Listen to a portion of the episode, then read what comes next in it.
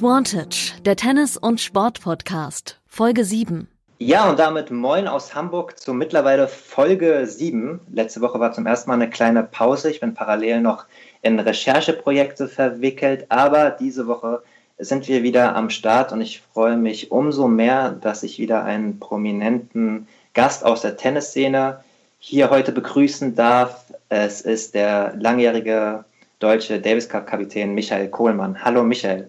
Hallo Yannick. Und auch mit dir machen wir das am Anfang so, auch wenn du nicht täglich aktiv bist, dass wir deine sozialen Kanäle vorstellen für die Leute, die dir folgen wollen. Auf Instagram ist das äh, Michael M-A-I-D und auf Twitter äh, Kohle 74. Und ähm, wir haben mittlerweile auch eine kleine Community von fast 500 Followern auf Instagram unter advantage-podcast, auf Twitter advantagepod und auf Facebook in einem Wort advantage podcast. Apropos Instagram, ich habe heute und ich habe auch gesehen, dass du stibitzt hast in der Insta-Story. Ich hab, war mal so frei und habe das historische Bild von dir genommen und in zwei ähm, äh, Cuts äh, verfasst, um äh, die User zu fragen, ob sie dich erkennen. Das ist den meisten nicht gelungen. Kannst du mal verraten, äh, von wann dieses Foto stammt und äh, ja genau einfach mal von wann das ist? Äh, das ist ein, ein Jugendfoto. Da bin ich, glaube ich, deutscher Jugendmeister unter 14 geworden. Also das ist äh, 32 Jahre her. Ja. Da war der Polunder noch sehr in Mode. Ähm, den, der, der mir da ein bisschen um die, um, um die Oberarme noch geschlackert ist. Es wurde auch Boris Becker und äh, andere Davis Cup-Spieler vermutet, aber es war tatsächlich du. Ähm, und ist, äh, wie kam es, dass du es gepostet hast? Weil du bist ja sonst nicht auf Instagram so aktiv. War das irgendwie eine Wette mit Spielern oder vom Davis Cup oder wie kam das?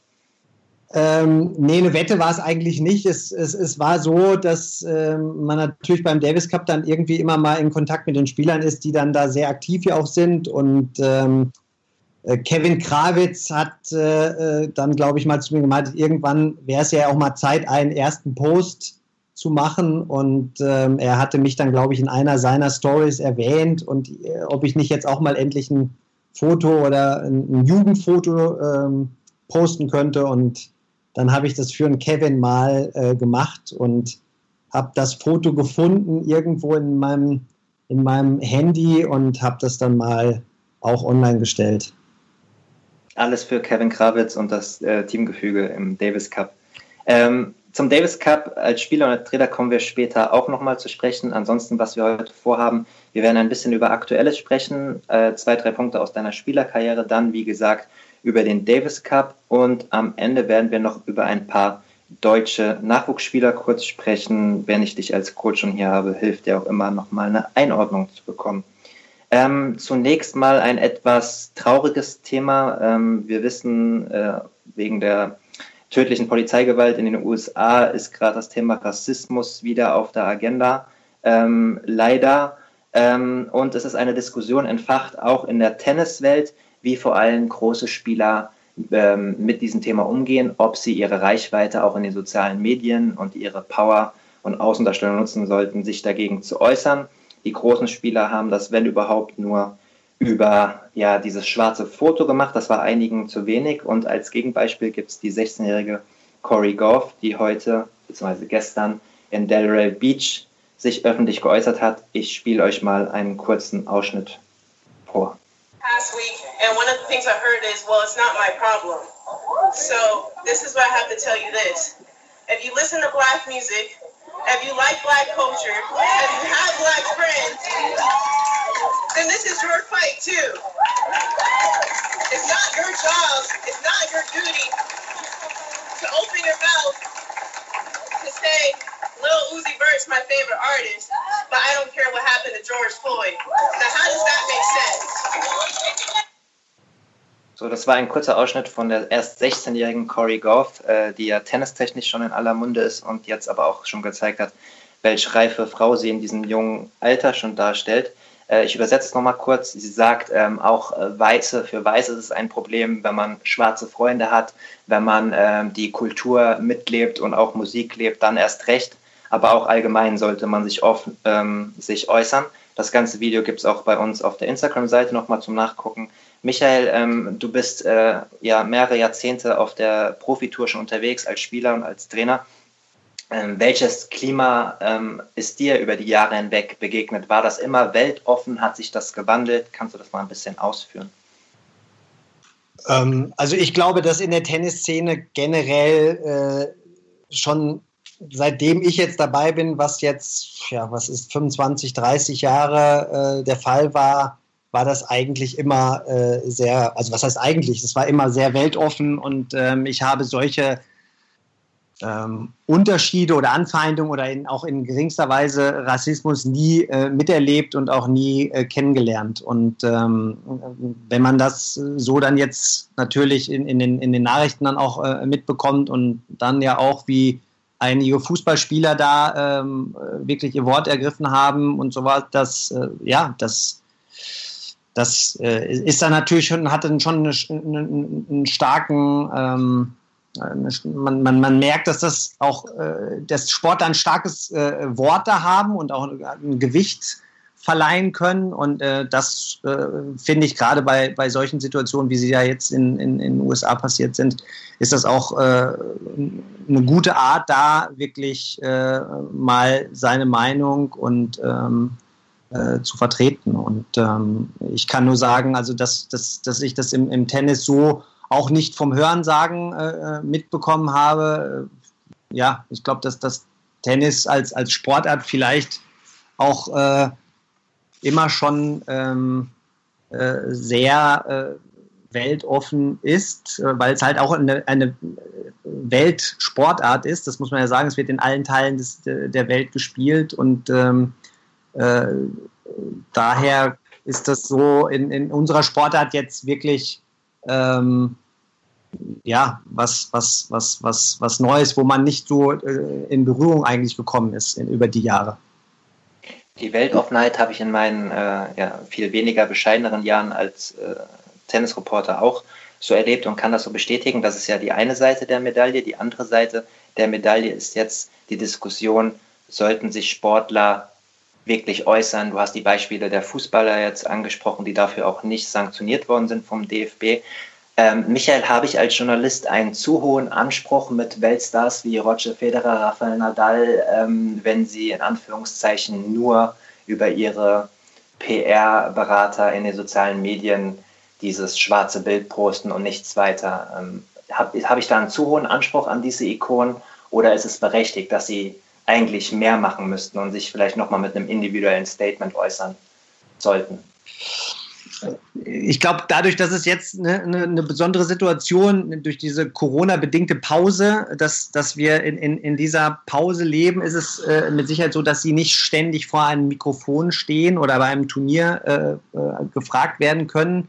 Ich, ich bin mir relativ sicher, dass dass ähm, wenn, wenn Turniere gespielt worden wären, äh, dass sie mit Sicherheit auch in einer der Pressekonferenzen oder wo auch immer da auch ein, ein Statement zugegeben haben. Klar, ähm, verstehe ich das, wenn Journalisten diesen Anspruch haben. Äh, vielleicht hätte auch der eine oder andere äh, sich dazu äußern können. Aber äh, ja, ich glaube, dadurch, dass sie das in, in der Art und Weise, wie sie es jetzt gemacht haben, haben sie es ja wahrgenommen und, und dann ist die Frage berechtigt, so wie du sie stellst, ob es äh, da nicht äh, vielleicht auch ähm, mehr bedurft hätte, äh, sich zu äußern.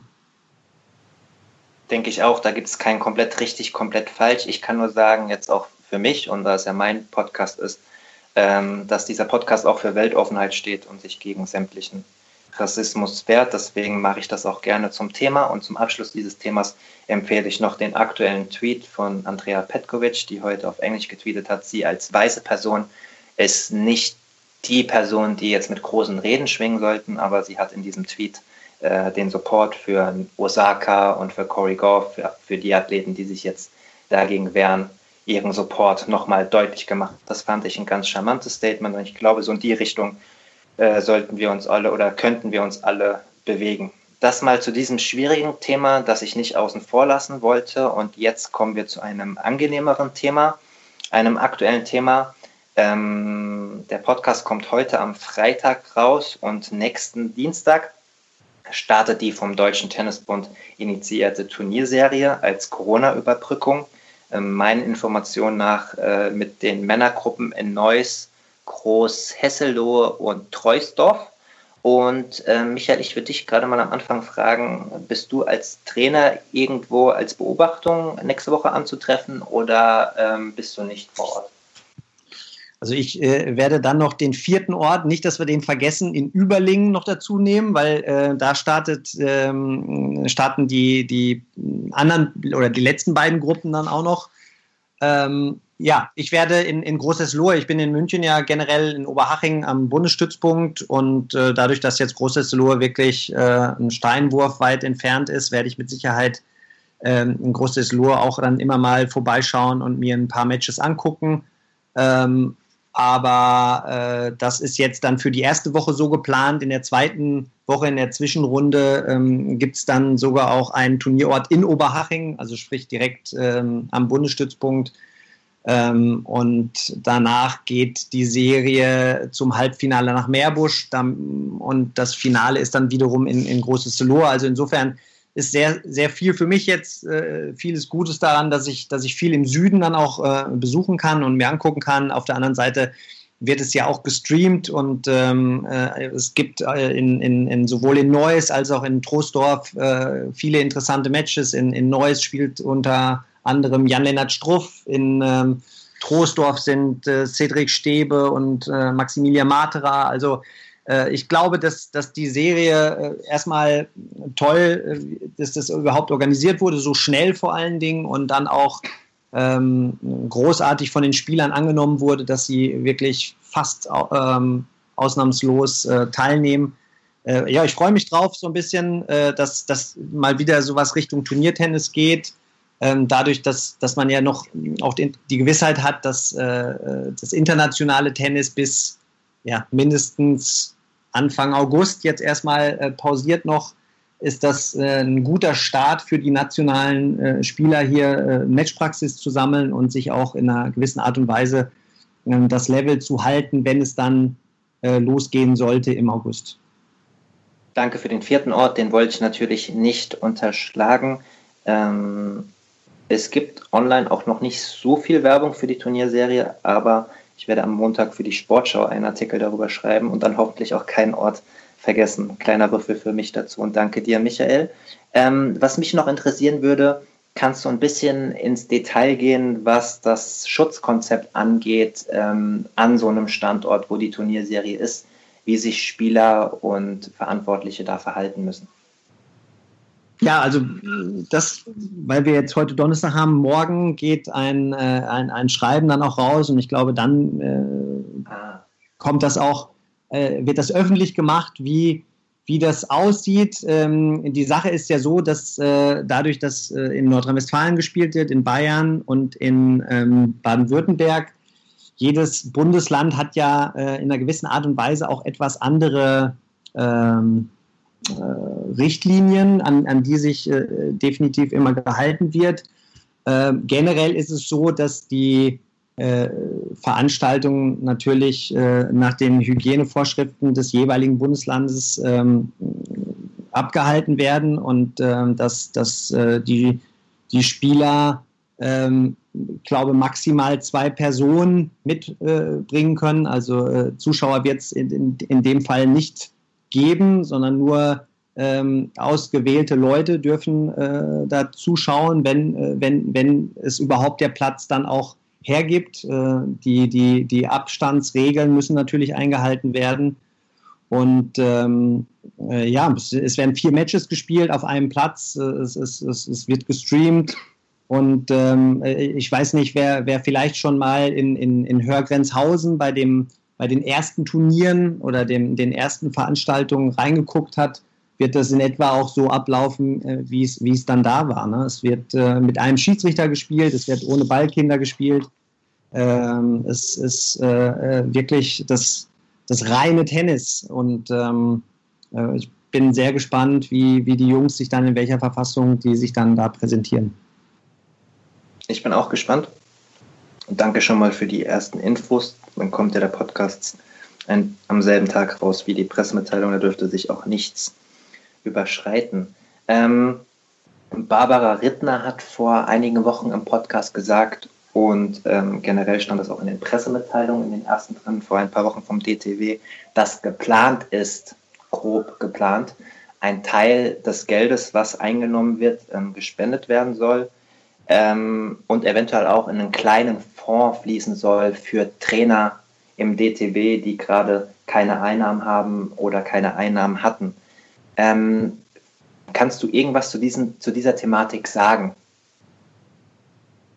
Ähm, wie genau das ablaufen soll, kann ich, kann ich dir auch nicht sagen. Ich äh, bin da genauso wie, wie die Barbara auch, dass das ähm, so geplant war. Ähm, wie, aber wie genau die, die, ähm, äh, dieser Charity-Fonds im Endeffekt aussehen soll, äh, da bin ich jetzt auch überfragt, dass äh, alles das Nicht-Sportliche sozusagen, damit ähm, bin ich jetzt nicht so oder da bin ich jetzt nicht so im, im, im Thema drin, ähm, wie, also damit ich dir hier vernünftige Informationen geben könnte. Also insofern bin ich da ein bisschen überfragt. Da müsstest du wahrscheinlich dir demnächst mal den Sportdirektor oder den Vizepräsidenten einladen. Der könnte dir da mit Sicherheit ähm, mehr Informationen dann dazu geben. Mhm, kein Problem, mache ich. Ähm, es hieß auch immer wieder, dass der DTB auch noch ein bisschen abwarten muss, in welcher Form er helfen kann, ähm, ob der Davis Cup und der Fed Cup dieses Jahr in irgendeiner Form stattfinden, weil davon ja auch Fördergelder, die die Verbände, die nationalen Verbände bekommen, abhängen, ob die fließen oder nicht und dann dementsprechend das Budget für äh, etwaige Hilfsfonds national höher ist. Hast du als Davis-Kapitän Informationen, ähm, hat die ITF irgendwas herausgegeben, wie so ein Turnier vielleicht stattfinden könnte, auch wenn es ja erst im November wäre, aber Spanien ist ja sehr stark von der Pandemie betroffen. Ist man da irgendwie im Austausch? Werden die Kapitäne informiert regelmäßig? Wie kann man sich das vorstellen? Ähm, die Kapitäne werden da eigentlich äh, jetzt nicht regelmäßig informiert, die Nationen äh, schon. Da ist schon ein Austausch da über die ITF natürlich. Ähm, bisher ist da noch nichts verkündet worden, ob es stattfindet oder ob es nicht stattfindet. Ich glaube, dass in der, in der jetzigen Situation ähm, man mit Sicherheit auch abwarten muss, ob ähm, eventuell äh, Ascheturniere, also das Tausender-Turnier, was in Madrid ja auch äh, stattgefunden hätte schon, da, da, die sind nämlich noch in Diskussion, ob man das äh, eventuell nachholt, falls sozusagen dann ein Turnier in Madrid schon stattgefunden hätte, ist mit Sicherheit die Chance auch groß, dass dann auch der Davis Cup dort stattfindet. Aber äh, aktuell ähm, sind so die einzigen Informationen, die man immer mal hört, ist, dass, dass der Davis Cup auch nicht ohne Zuschauer stattfinden sollte. Ähm, dass, dass das wohl ausgeschlossen wäre. Ähm, ja, dass aber mehr oder, oder richtige ähm, Fakten oder sowas sind jetzt auch noch nicht äh, raus. Ich glaube, dass, dass, dass ja so ein bisschen dieses Vakuum, was im Welttennis gerade herrscht, ja auch so ähm, entsteht, weil, weil der, der erste große Player jetzt sozusagen die US Open sind, auf die alle warten, was, was äh, die verkünden, ob es, ähm, ob es stattfindet. Wenn, wenn die US Open stattfinden würden, glaube ich, würde äh, der Kalender insofern alles nach hinten gerutscht, weil, weil dann äh, die europäische Saison ähm, vielleicht später anfangen würde. Wenn die US Open zum Beispiel absagen würden, glaube ich, könnte ich mir vorstellen, dass zu der Zeit vielleicht schon in Europa äh, was gehen könnte. Ich glaube, dass die ATP gerade nicht zu beneiden ist um ihren Job. Die müssen mehrere ähm, Möglichkeiten oder alle Möglichkeiten eigentlich äh, tagtäglich prüfen und ähm, ich bin mir aber sicher, dass die, die Jungs von der äh, Vereinigung ähm, schnellstmöglich auch wieder Welttennis anbieten wollen. Ich meine, wenn man jetzt gerade ja auch mitbekommt, jede Sportart fängt irgendwo an, die NBA fängt an äh, in den USA auch, äh, hier in Deutschland Fußball oder in Europa fängt der Fußball wieder an. Und ich glaube, Tennis ist so ähm, natürlich mit den mit den Reiserestriktionen eine, eine Weltsportart, die mit Sicherheit die größten Schwierigkeiten hat, da anzufangen. Aber nichtsdestotrotz bin ich mir ziemlich sicher, dass die oberen Herren des Welttennis auch ähm, darauf pochen, dass man schnellstmöglich wieder in das äh, Turniertennis äh, einsteigen wird. Komplizierte Angelegenheit auf jeden Fall, gerade für die Sportpolitiker in diesen Tagen. Ähm, so wie ich die Situation einschätze, versuchen die Verantwortlichen der US Open alles in ihrer Macht Stehende zu tun, damit dieses Turnier irgendwie stattfindet. Was ich mir persönlich noch nicht so vorstellen kann. Du hattest gesagt, dass der Davis Cup ähm, wahrscheinlich plant oder dass da, was man so hört, dass die nicht ohne Zuschauer spielen wollen. Wie siehst du das denn persönlich? Könntest du dir eine Endrunde an so einem Ort komplett ohne Zuschauer vorstellen? Ähm, also gerade beim Davis Cup muss ich sagen, das habe ich auch äh, schon mal vor, äh, vor Monaten irgendwann gesagt, dass ich mir einen Davis Cup sogar sehr gut vorstellen könnte. Ich meine, ähm, es ist ja eine Mannschaftsweltmeisterschaft und ähm, ob jetzt äh, Spanien dann erneut einen Heimvorteil hat, dass sie zu Hause spielen mit den Fans im, im Rücken oder ob wirklich alle Mannschaften sozusagen mit ihren eigenen Teams dann vor, äh, vor Ort sind und, und eine, eine Team-Weltmeisterschaft dann wirklich ausspielen.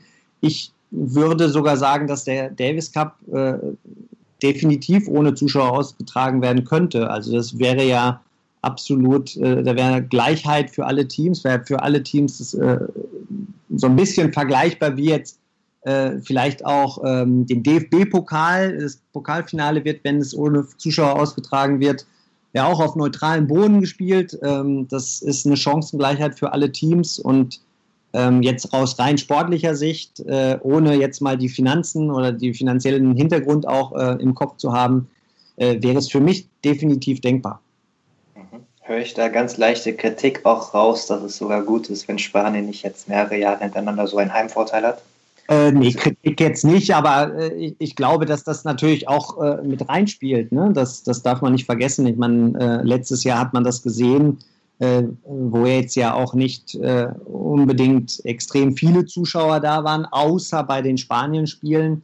Ähm, ich glaube, dadurch, durch, durch die Umstrukturierung des Davis Cups, ähm, war das zu erwarten. Ähm, und das ist jetzt, wäre, wäre durch der, der Situation geschuldet, dass man das vielleicht auf einer gewissen Art und Weise ausgleichen könnte. Ähm, und insofern wäre es wirklich ein neutraler Wettbewerb oder auf neutralem Boden ein Wettbewerb, wo keiner einen riesen Vorteil hätte. Und ähm, bei einer Team-WM wäre das durchaus denkbar. Also das, oh, aber jetzt keine große Kritik. Ich glaube, dass man das äh, zwei Jahre ja eh nach Spanien geben wollte. Ich, äh, so wie man es immer gehört hat, äh, stand jetzt im, zur Diskussion, das dann auch in ein anderes Land zu geben, ähm, was ja auf einer gewissen Art und Weise auch Sinn macht, dass man das immer mal wieder an andere Orte der Welt äh, verschiebt.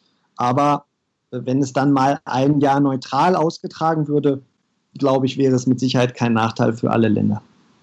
Letzte Frage zu den aktuellen Themen. Ihr habt fast durch die Bank weg alle im deutschen ähm, Davis Cup Team gesagt, so, wir gucken, das jetzt entschieden, wir gucken uns das jetzt erst einmal vor Ort an mit dieser Endrunde und danach bewerten wir das.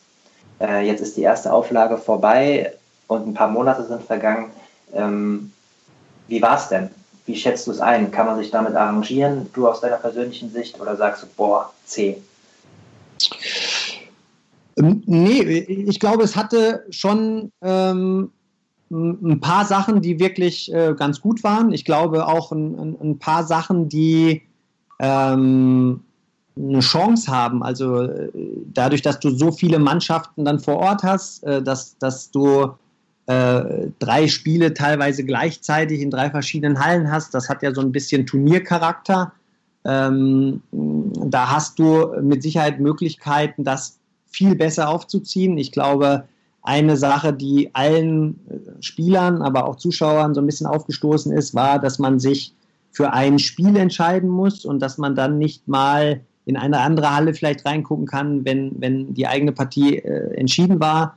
Ähm, dass es also sozusagen kein Round-Ticket für, für alle Spiele mal gibt, sondern du musst dich dann wirklich für eine Partie entscheiden, was ja für mich jetzt als, als Kapitän oder als, als Zuschauer, als Fan auch keinen Sinn macht, wenn ich dann, dann habe ich ja nichts davon, dass dass zum Beispiel Djokovic in der einen Halle spielt und äh, Nadal in der anderen. Dann, das kann ich, in diesen Genuss komme ich ja nicht, weil ich mich für einen äh, entscheiden muss. Und äh, da, glaube ich, waren einige Sachen, die man dann bei der ersten Auflage auch gesehen hat, die nicht so gut waren. Ich fand, die, die Spielansetzungen waren generell nicht optimal, wenn, wenn Italien gegen USA bis 4 Uhr in der Nacht spielen. Das ist nicht optimal. Ähm, das, das muss besser gemacht werden. Da waren viele Krankheiten, nenne ich sie mal, die bei einer ersten Veranstaltung natürlich auftreten. Aber so dieses Gefühl, dass wirklich die besten Spieler aus allen Ländern äh, an einem Ort sind, also dieser, die, dieses Official Dinner zum Beispiel, das war was ganz Besonderes. Äh, ich glaube, die, die Jungs, die dabei waren, waren alle ähm, irgendwo auch angetan von dieser Veranstaltung und wir haben auch äh, dort vor Ort gesagt, wir wollen wieder dahin. Also das heißt ja auch irgendwo, dass das schon äh, irgendwo eine Faszination äh, ausgemacht hat. Äh, nichtsdestotrotz sage ich, und das haben jetzt zum Beispiel auch Kevin Krawitz und Andreas Mies, die jetzt äh, in Madrid ihren ersten Davis Cup gefeiert haben und äh, jetzt ein Heimspiel kennengelernt haben, bin ich trotzdem der Meinung, dass diese Heim- und Auswärtsspiele schon äh, äh, ja, eine, was anderes sind einfach von, äh, vom, von den Fans, von, von der Stimmung. Ähm, das ist dann schon nochmal ähm, ja, eine andere, eine andere äh, Anspannung, die man selber verspürt. Ähm, jetzt klar muss man äh, in der, in der Nachbetrachtung dann auch sagen, bei uns bei den Spielen waren extrem wenig Zuschauer, es waren wenig Leute aus Deutschland in Madrid. Ähm, das hat mit Sicherheit auch, spielt da auch mit rein in, in diese Bewertung, aber äh, generell waren auch viele positive Aspekte dabei, also um das nochmal auf den Punkt zu bringen. Okay. Äh, bin gespannt, wie sich das die nächsten Jahre entwickelt. Ich wäre noch für einen Mittelweg, dass man vielleicht noch eine K.O.-Runde zusätzlich austrägt und dann erst die Endrunde macht. Gerade auch, weil ich glaube, die Mehrheit diese Heim- und Auswärtsspielatmosphäre immer noch vermisst und gut findet. Ähm, das werden wir aber heute nicht lösen können oder klären können und wir begeben uns, äh, wie so oft in diesem Podcast, jetzt in eine kleine Zeitkapsel und reisen zurück. Ich weiß gar nicht, welches Jahr das war, aber du warst auf jeden Fall noch U14, weil ich gelesen habe und ich hoffe, es stimmt auch, weil ich nur eine Quelle gefunden habe, aber ich habe gelesen, dass du beim Orange Bowl bei der U14 im Halbfinale standest. Ist das korrekt? Das ist korrekt, ja. Das ist schon sehr lange her, aber ähm, ja, da ähm, habe ich das Halbfinale mal erreicht, ja.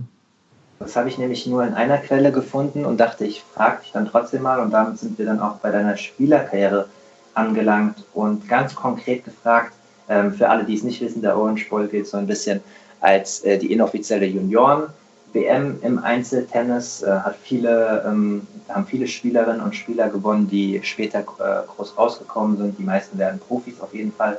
Das hat schon auf jeden Fall Aussagekraft und ich würde dich mal ganz konkret fragen, was weißt du noch von dem Event? Wo war das? Gegen wen hast du da gespielt? Hast du vielleicht ein besonderes Erlebnis davon oder ist alles nur noch verschwommen?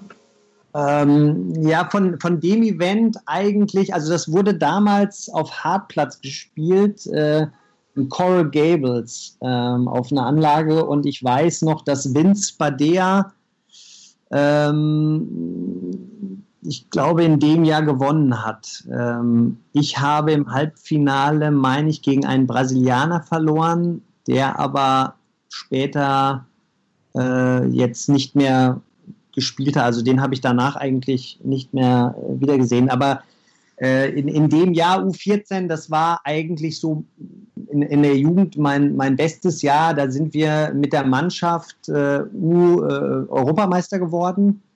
Ähm, wo wir und wo ich unter anderem Enquist und Corretja geschlagen habe in dem Jahr. Äh, bei den Europameisterschaften habe ich unter den letzten acht verloren auf Asche damals gegen den einen der ATP.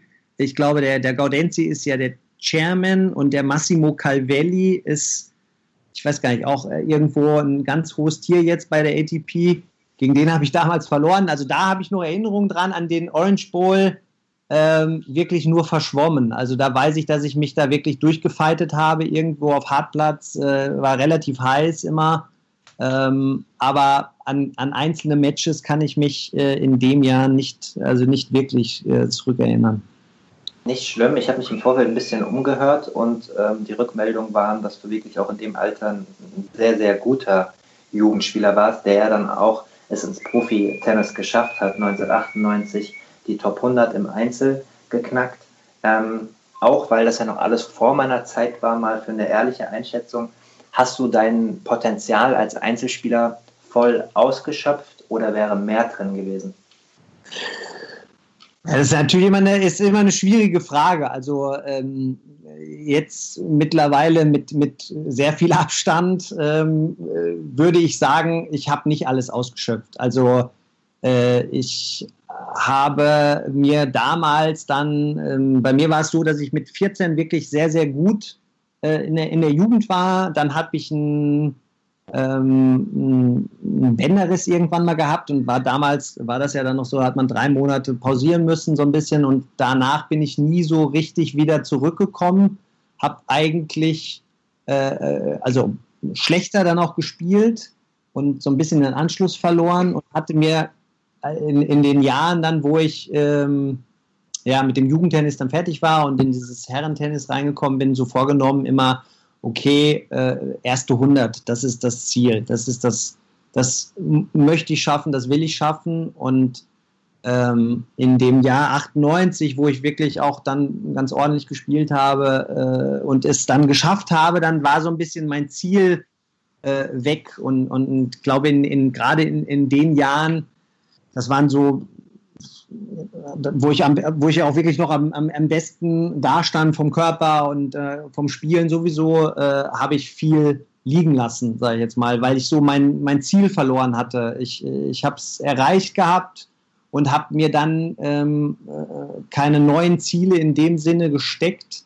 Äh, und das war, und, und, und jetzt komme ich zu der Sache eigentlich, worauf ich hinaus wollte. Ich war damals ein Einzelunternehmer. Ich hatte keinen Coach. Ich, ich habe damals in der Tennis-Bundesliga gespielt.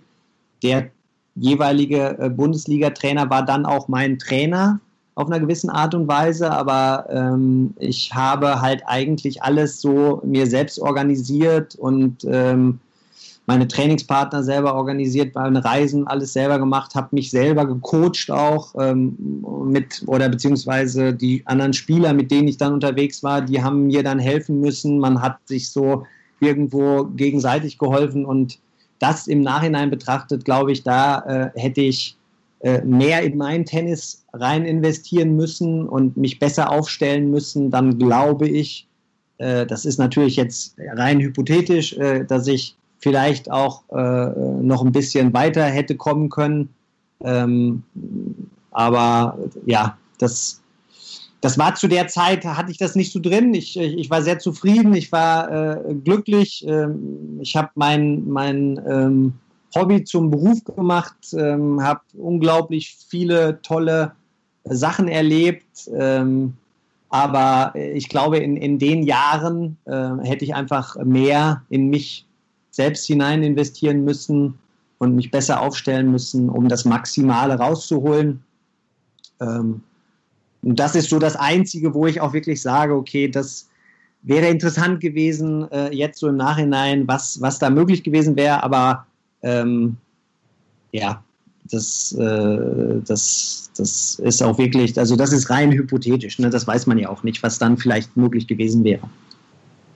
Aber nur um dich richtig zu verstehen, rein von den Finanzen her wäre es möglich gewesen, dass du dir für eine Zeit lang einen Trainer oder so hättest nehmen können. Also es war eher eine Gemütsentscheidung als ich habe nicht genug Preisgeld, um das machen zu können. Ja, also äh, ich meine, die Tennis-Bundesliga hat damals, äh, das war schon äh, mein, mein Hauptsponsor, ne? so, so gerade in den Anfängen, als ich äh, mich dann entschieden habe, Tennisprofi zu werden, war das schon ähm, mein Hauptsponsor und mit dem Geld hätte man mit Sicherheit sich auch äh, einen, einen, Trainer ähm, besorgen können. Jetzt vielleicht nicht, wie man das jetzt heutzutage kennt, dass man einen Physio hat, einen eigenen Konditionstrainer und einen eigenen Tennistrainer. Das mit Sicherheit nicht. Das äh, hätte dazu nicht gereicht, aber man hätte sich definitiv besser aufstellen können. Ich habe nie einen auf ein Turnier mitgenommen, äh? also bis, bis ich äh, 26 war. Mit 26 bin ich dann, ähm, ich glaube 26 oder 27, bin ich dann zum Breakpoint-Team nach Halle gewechselt und habe mich dem angeschlossen, äh, wo Jan de Witt ja auch ist, äh, Christian Fußt damals und Thomas Dappers. Das und da, Jan de, das hat, Entschuldigung, dass ich dich unterbreche, das hat Jan de Witt übrigens auch angesprochen in Folge 3, dass du einer der Spieler warst, der damals auch in den Anfangsjahren da dabei war. Genau, da habe ich mich äh, dann angeschlossen mit 27, aber das war dann ähm, relativ, äh, also ein bisschen, zwei, drei Jahre später, nachdem ich meine beste Ranglistenplatzierung hatte und habe es in dem Jahr auch nochmal ähm, an die 100 geschafft. Ich glaube, ich war 101, habe in dem Jahr äh, drei Challenger gewonnen und dreimal Finale gespielt. Also das war dann schon auch nochmal ein sehr, sehr gutes Jahr, was ich äh, mit, mit dem Breakpoint-Team dann verbracht habe. Aber das war leider nicht die Phase, wo ich jemanden gebraucht hätte. Ne? Also ich, ich, ich glaube, dass das wichtig ist, gerade in diesen Jahren, 18, ähm, sagen wir bis 23, 24, ähm, da würde ich jetzt heutzutage sagen, da brauchst du jemanden, der dir dann halt auch in manchen Situationen sagt, okay, jetzt komm hier, jetzt fahren wir dahin oder jetzt trainieren wir das nochmal, weil das ist wichtig, jetzt äh, äh, sag mal zwei Wochen Turniere ab und wir trainieren äh, an den und den Sachen, weil das wichtig für dein Spiel ist. Äh, das hat es äh, in, in der Zeit leider nicht gegeben. Ne? Das war dann äh, mit 26, ähm, wie gesagt, nochmal, das war dann eine Entscheidung, die ich dann mal getroffen habe, wo ich gesagt habe, okay, das will ich jetzt nochmal einmal probieren. Ähm, aber das war dann leider eine Phase, wo es dann mehr Richtung Doppel auch schon ging, weil ich da dann ein bisschen besser war und äh, viele Erfolge gefeiert habe. Und ähm, ja, und dann war das leider ein bisschen ein Tick zu spät, kam das. Perfekter Übergang, Michael, als hätten wir es äh, abgesprochen. Thema Doppelspezialist, du hast es eben jetzt schon gerade äh, angekratzt. Ähm, sehr viel Eigenverantwortung in den ersten Jahren gehabt und dann hast du dich irgendwann wahrscheinlich auch aus freien Stücken entschieden, mehr auf das Doppel zu setzen.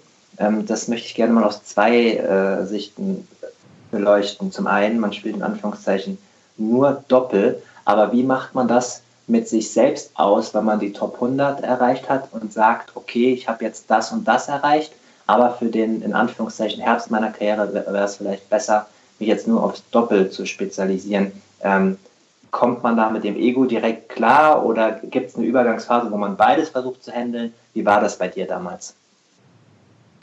Ähm, ja, das war, es gibt definitiv eine Übergang, also bei mir war es so, es gab definitiv eine Übergangsphase. Ähm, es, es war dann so, dass ich äh, eine Einzelplatzierung noch hatte, ähm, die, sagen wir, für Richtung Challenger eigentlich ging, wo ich äh, definitiv hätte Challenger spielen können. Mein Doppel-Ranglistenplatz ging dann so, dass ich aber in die Grand Prix äh, reingekommen bin schon und dann musst du dir irgendwann, musst du eine Entscheidung treffen, wo der, hin, äh, wo der Weg äh, hinführen soll. Und ähm, ich habe mich dann so entschieden, dass ich in den ersten Jahren äh, noch viel Einzel auch gespielt habe, halt dann Qualis bei den Grand Prix, äh, nicht mehr äh, mein, mein Plan komplett nach dem Einzel ausgerichtet, sondern eher auch äh, nach dem Doppel und habe aber dann gleichzeitig auch noch Einzel gespielt, habe sogar in den ersten Jahren dann äh, bessere Einzelergebnisse auf größeren Turnieren erzielt als vorher, weil ich halt komplett entspannt war und ähm,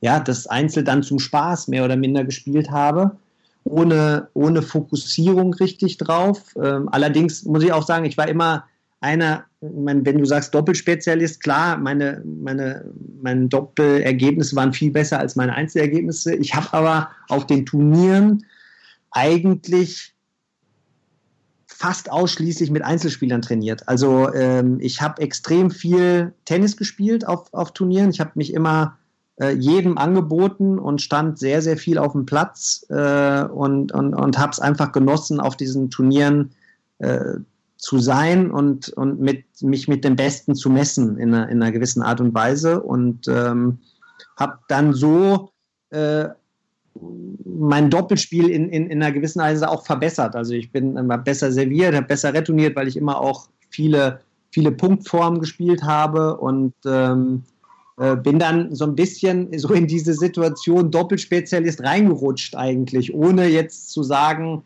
äh, das habe ich extrem viel trainiert. Ich habe in der Jugend, ähm, da äh, auch ein Dank nochmal an meinen damaligen Verbandstrainer, extrem viel, äh, sehr, sehr viel Doppel gespielt und auch trainiert. Und ähm, Georg Sonsalla hat mir damals sehr, sehr viel im Westfälischen Tennisverband über das Doppel beigebracht. Äh, und, ähm, und ja, vielleicht war das die Phase, wo ich halt äh, oder wo ich dann so viel profitieren konnte, dass das dann hinten raus ähm, auch noch immer da war. Ne? Dann hatte ich äh, in der Tennis-Bundesliga mit Javier Frana, ein Argentinier, einen unglaublichen Lehrmeister. Ich äh, hatte mit Niklas Krohn, einen Schweden, der mir auch viel im, im, im Doppel beigebracht hat.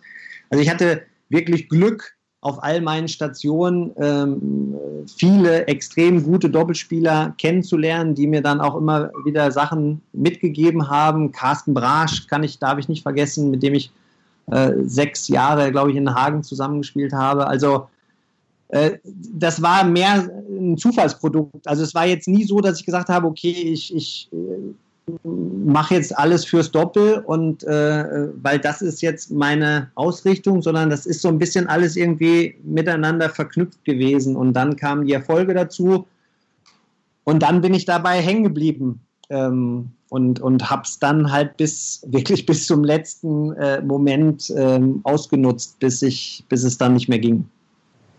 Dazu kommen wir gleich nochmal. Kurzer aktueller Einschub. Hast du die Kritik am Doppel an sich von Wimbledon-Siegerin Marion Bartoli vernommen, diese Tage? Ich habe es mitbekommen und äh, muss ganz ehrlich sagen, dass. Ganz kurz, ich sage es noch kurz für die Leute, die es nicht mitbekommen haben, bevor du dich äußerst. Marion Bartoli hat in einem ähm, TV-Interview über Skype, wie das dieser Tage mit äh, äh, durch Corona öfters passiert, ähm, als Lösungsansatz dafür, dass Einzelspieler aus den unteren Regionen, die weniger Geld verdienen, um sie mehr zu fördern, damit alle äh, im Profibereich auch von Tennis leben können, äh, vorgeschlagen, das Doppel abzuschaffen, beziehungsweise den Doppelspielern weniger Preisgeld äh, ähm, zu veranschlagen, ähm, weil das ja weniger Leistung sei und die würden mit einer großen Entourage reisen und damit würde man nur vielen Einzelspielern die äh, Chancen wegnehmen. Das war halt nicht wortlaut, aber grob das, was sie gesagt hat. Und jetzt darfst du, Michael, dich dazu äußern. Ja, also so habe ich es auch vernommen. Ähm, wollte, sie hat aber, glaube ich, auch gesagt, dass sie bei den Grand Slams äh, weiterhin doppelt zulassen äh, oder so, da sollte es weiter gespielt werden. Ähm, und bei den Cup-Wettbewerben, ja, macht, also der Ansatz für mich macht halt keinen Sinn. Also, dass, dass man generell an die Spieler in den hinteren Regionen denkt, finde ich absolut richtig. Ich glaube auch, dass viele Spieler da schon äh, gute Lösungsvorschläge mal gemacht haben. Ich glaube, Andy Murray war einer äh, der wenigen Topspieler, die das schon vor Jahren mal gesagt haben. Wir müssen auch an an die Spieler in den hinteren Regionen denken, äh, der nämlich äh, angemahnt hatte, dass gerade auf der Future-Ebene, der untersten Ebene, die Preisgelder seit 20 Jahren nicht angehoben wurden, aber auf den, auf den großen Turnieren der Siegerscheck sich äh, so gefühlt äh, alle fünf Jahre verdoppelt. Ähm, und, und, und ich glaube, dass, dass da damals dann schon, als Andy Murray das äh, erwähnt hat, ist schon eine Menge passiert. Ich glaube, jetzt in dieser Phase ähm, mit der Corona-Krise ähm, ist ja wieder was in Gang gekommen, dass man sich darüber unterhalten hat, wie man auch die, die Spieler äh, jenseits der äh, sagen wir, Top 300 ähm, besser fördern kann. Und ich, ich, ich glaube, dass äh, dieser Ansatz des, der Preisgeldverteilung, dass das für mich der erste Punkt wäre, den ich angehen würde. Äh, ich, ich glaube, dass du einfach, ähm, äh, weil, äh, oder das Thema kam ja auf, weil ja über einen Fonds gesprochen wurde, der aufgesetzt wird, dass man den Leuten von 250, glaube ich, hieß es mal, bis 700 irgendwie eine gewisse, einen gewissen Geldwert äh, zukommen lässt. Ich, ich glaube, dass der erste Ansatz wäre, die, die Preisgelder in einer gewissen Art und Weise besser zu verteilen.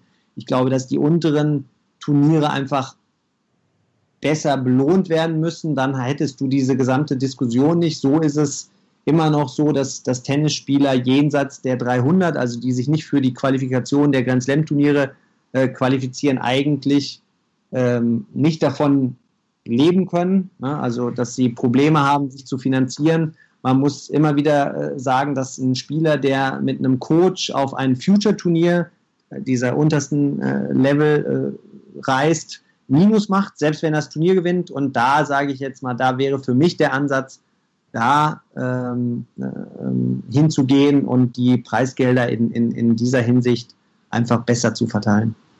Finde ich richtig gut, dass du es auch nochmal so ausführlich ansprichst, auch das mit dem Minus machen. Ähm, äh, das ist nicht nur für die Spieler und für die Trainer natürlich erstmal ein großes, ja, was, etwas Großes, was sie auf sich nehmen müssen. Ähm, diese gerechtere Verteilung würde auch vielleicht etwas helfen für Problematiken wie Matchfixing und sonstige Sachen, weil äh, wenn Spieler fairer bezahlt werden, auch auf diesem Niveau, weil sie trainieren ja hart dafür als Profis, äh, dann würde auch der ein oder andere vielleicht der Versuchung ähm, ja, mehr widerstehen können, ähm, weil, wie du schon richtig sagst, man muss den Trainer finanzieren, man muss sich selbst finanzieren mit dem Ziel, irgendwann mal in die Top 100 zu kommen und da ähm, bleiben nicht alle standhaft. Das soll aber heute nicht das Thema sein. Ich möchte nochmal, auch wenn du mich vielleicht dafür nachher ein bisschen kritisieren willst. Ich habe gelesen, dass du eine äh, Finalbilanz im Doppel hast. Also erstmal, du hast fünf Doppeltitel geholt auf der ATP-Ebene. Du hast aber auch 14 Mal im Finale verloren. War dir diese äh, Bilanz 5 zu 14 noch präsent oder habe ich jetzt gerade einen Albtraum geweckt? Nee, die war mir sehr präsent. Also, äh, aber es, es, ist schön, dass du es nochmal ansprichst. Aber nee. ich, sag, ich sag ja, das wirst du wahrscheinlich, äh, das werde ich nochmal um die Ohren hauen bekommen, aber ähm, ähm, ich musste sofort an Gael Monfils als Einzelspieler denken, der eine verheerende Einzelbilanz hatte äh, äh, im Finale äh, die ersten Jahre und jetzt äh, mit äh, reiferem Alter seit 2016 das ins Positive gewendet hat. Ähm, da musste ich sofort dran denken. Was war denn der Grund bei dir für diese negative Bilanz von 5 zu 14? Ähm, gute Frage. Ich glaube, dass da jedes einzelne Match äh, seine eigene Geschichte hat. Ähm, ich würde jetzt gar nicht so weit gehen, dass, ähm, dass, dass das einen speziellen Grund hätte, aber äh, die bitterste Niederlage, das, das, das kann ich dir sagen, oder beziehungsweise äh, ich fange mal anders an. Ich habe mit dem Rainer Schüttler sehr, sehr viel gespielt und äh, mit dem Rainer zum Beispiel war ich, glaube ich, in vier oder fünf Finals und wir haben leider keins gewinnen können. Das ist sowas, äh, wo ich mich jetzt heute immer noch drüber ärgere, weil Rainer war einer meiner ähm, besten Partner, mit denen ich gespielt habe und auch meiner äh, angenehmsten Partner, mit dem ich einfach sehr, sehr viel und gerne auch Zeit verbracht habe und dass wir es nicht geschafft haben, ein Finale zu gewinnen, das, das, das ist noch bitter. Wir haben äh, in, in Gestart, glaube ich, einmal 7-6, 7-6 verloren. Äh, wir haben in Halle einmal äh, das Finale da allerdings relativ glatt verloren. Also äh, in St. Petersburg, äh, da kann ich mich auch noch gut dran erinnern, doof verloren äh, mit, äh, ja, mit glaub, Satzbällen im ersten und dann irgendwie ist uns das so aus der Hand gelaufen. Ähm, aber die bitterste Niederlage, die habe ich in München erleben müssen im Finale. Ähm, äh, jetzt mittlerweile lebe ich hier. Damals schon habe ich, äh, meine, äh, habe ich meine Frau, meine jetzige Frau hier äh, schon kennengelernt gehabt und ähm, Finale von München habe ich damals mit Eric Buturek, einem Amerikaner, im, äh, im Finale gegen Oliver Marach und Santiago Ventura. Wir haben 8-3 im Match-Tiebreak geführt, 9-6 äh, und wir haben es noch verloren. Ähm, und das sind so Niederlagen, natürlich gerade im Finale, die einem dann so hängen bleiben. Ähm, und ich glaube, ich hätte vielleicht, äh, wenn ich eine 50-50 Bilanz gehabt hätte, glaube ich, wäre ich zufrieden. Aber so ist das natürlich schon was, was, was einem immer wieder im, im Kopf bleibt. Zumal ich, glaube ich, ohne das jetzt, ohne die genaue Statistik zu kennen, auf Challenger-Ebene zum Beispiel habe ich genau Gegenteil. Also da vom Gefühl her, ohne, also wie gesagt, ich kann dir jetzt keine Zahlen sagen, aber vom Gefühl her habe ich auf Challenger-Ebene äh, eine Bilanz, wo ich sagen würde, die ist eher so Richtung äh, 20, 8 oder 25, 10 oder sowas.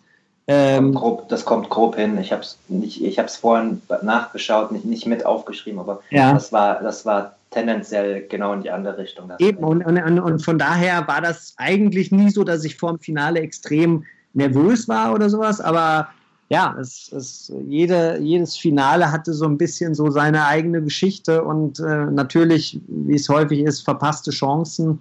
Äh, trotzdem freue ich mich natürlich, dass ich fünf überhaupt gewonnen habe. Es waren äh, zwei mit dem, mit dem Alexander Waske, ähm, mit dem Julian Noel habe ich zwei gewonnen und ich glaube ein mit Yves Allegro. Ähm, ja, daran sieht man schon, dass ich auch extrem viele verschiedene Partner hatte äh, du hast mich ja gerade gefragt, ob ich das Maximale aus meinem Einzel rausgeholt habe. Ich kann dir auch sagen, ich glaube nicht, dass ich das Maximale im Doppel rausgeholt habe, weil ich war leider einer, ähm, ja, der sich nie so committed hat zu einem Partner. Ich habe immer, wie gesagt, mit Rainer Schüttler sehr, sehr gerne gespielt, dass der aber seinen Fokus natürlich auf ein, aufs Einzel gelegt hat und äh, auch nicht in jeder Woche Doppel gespielt hat. Ähm, und so, ja, habe hab ich irgendwo immer viel mit verschiedenen Partnern gespielt. Ähm, und ich glaube, das wäre auch was gewesen, wo ich mich mit Sicherheit noch hätte verbessern können, auch im Doppel, wenn ich einen festen Partner mir gesucht hätte, mit dem ich dann ein, ein komplettes Jahr oder vielleicht auch mal länger, so wie jetzt Kevin Krawitz und, und Andy Mies, sich so zusammen als Team präsentieren und an ihren Sachen arbeiten äh, das wäre im Doppel mit Sicherheit auch äh, nochmal interessant gewesen, ob das einen Unterschied gemacht hätte. Mhm. Tim Pütz ist da auch ein interessanter Ansprechpartner, der das sehr genau aufbröseln kann, wie, wie kompliziert das ist, im Vorfeld alles gut zu planen, wenn man keinen festen Partner hat, dass man auch immer einen Spielpartner hat. Äh, da, da glaube ich, dass das auf jeden Fall auch kompliziert ist. Äh, weil du Rainer Schüttler angesprochen hast und äh, kein Finale gewonnen hast, wir kommen gleich auch noch auf die gewonnenen Finals. Ähm, äh, der kennt sich natürlich aus mit bitteren Doppelfinalniederlagen. Würde mich gerne mal interessieren, äh, was du gefühlt hast und wo du das Doppelfinale bei den Olympischen Spielen 2004 äh, in Athen gesehen hast, wo Rainer Schüttler ja mit Nikolas Kiefer nach, äh, Nikola Kiefer nach hartem Kampf und unglaublichen Matchverlauf verloren hat. Das musste ja dann auch zumindest mal ein bisschen nahe gegangen sein damals. Ja, du, ich war zu Hause, das war ja mitten in der Nacht. Ähm, ja. Ähm, wir haben mitgefiebert. Äh, ich äh, habe es, wie, wie, gesagt, zu Hause geguckt und ja, wenn, meine, wenn du auch gerade Rainer dann kennst und sehr gut kennst, dann kann man sich vorstellen, was da in ihm vorgegangen ist, äh, dass das äh, eine der bittersten Niederlagen war. Ähm, ich glaube, er hat es ja jetzt selber auch nochmal erwähnt. Der, der Kiwi hat es auch nochmal erwähnt, irgendwo separat. Also das ist ein Spiel, an, an das sich die beiden wahrscheinlich auch noch, äh, egal wann, wann man sie darauf anspricht, immer wieder erinnern werden. Ähm, aber auf der anderen Seite natürlich eine unglaubliche Leistung, da ins Finale gekommen zu sein und dann mit, mit den Matchbällen das nicht nach Hause gebracht zu haben. Also ich, ich war auch tief traurig, ähm, habe mitgefühlt mit dem Rainer und, ähm, äh, und vor allen Dingen auch mit dem Kiwi, klar. Aber das, das, das war schon eine, auf der einen Seite, wie gesagt, ein tolles Ereignis, weil äh, ich weiß noch, dass damals, glaube ich, auch die, die, die Einschaltquoten dann e-, extrem hoch waren. Da war Tennis ja. irgendwie auf einmal wieder richtig aktuell und alle haben vor dem Fernseher gehangen und das, das Doppelfinale sich angeguckt. Aber dann, äh, ja, leider mit einer, mit einer Niederlage eingeschlafen. Das war, das war, das war eine traurige Geschichte. Ja, für die Einschaltquoten hat an diesem Abend alles gestimmt, außer äh, ja, der Ausgang war aus deutscher Sicht äh, nicht gut. Ähm, du hast äh, das gute Verhältnis mit Rainer Schüttler angesprochen. Du hast angesprochen, dass du sowohl mit Julian Nohle ähm, und mit Alexander Waske zwei Titel auf der ATP geholt hast. Mit Julian Nohle den ersten Titel in Kopenhagen gegen sehr gute Spieler Jiri Novak, Radek Stefanik, ähm, 2007 in Zagreb mit Alexander Waske. Jetzt hast du mal drei Namen genannt. Jetzt mache ich es dir mal schwer. Wer war denn dein Lieblingsdoppelpartner?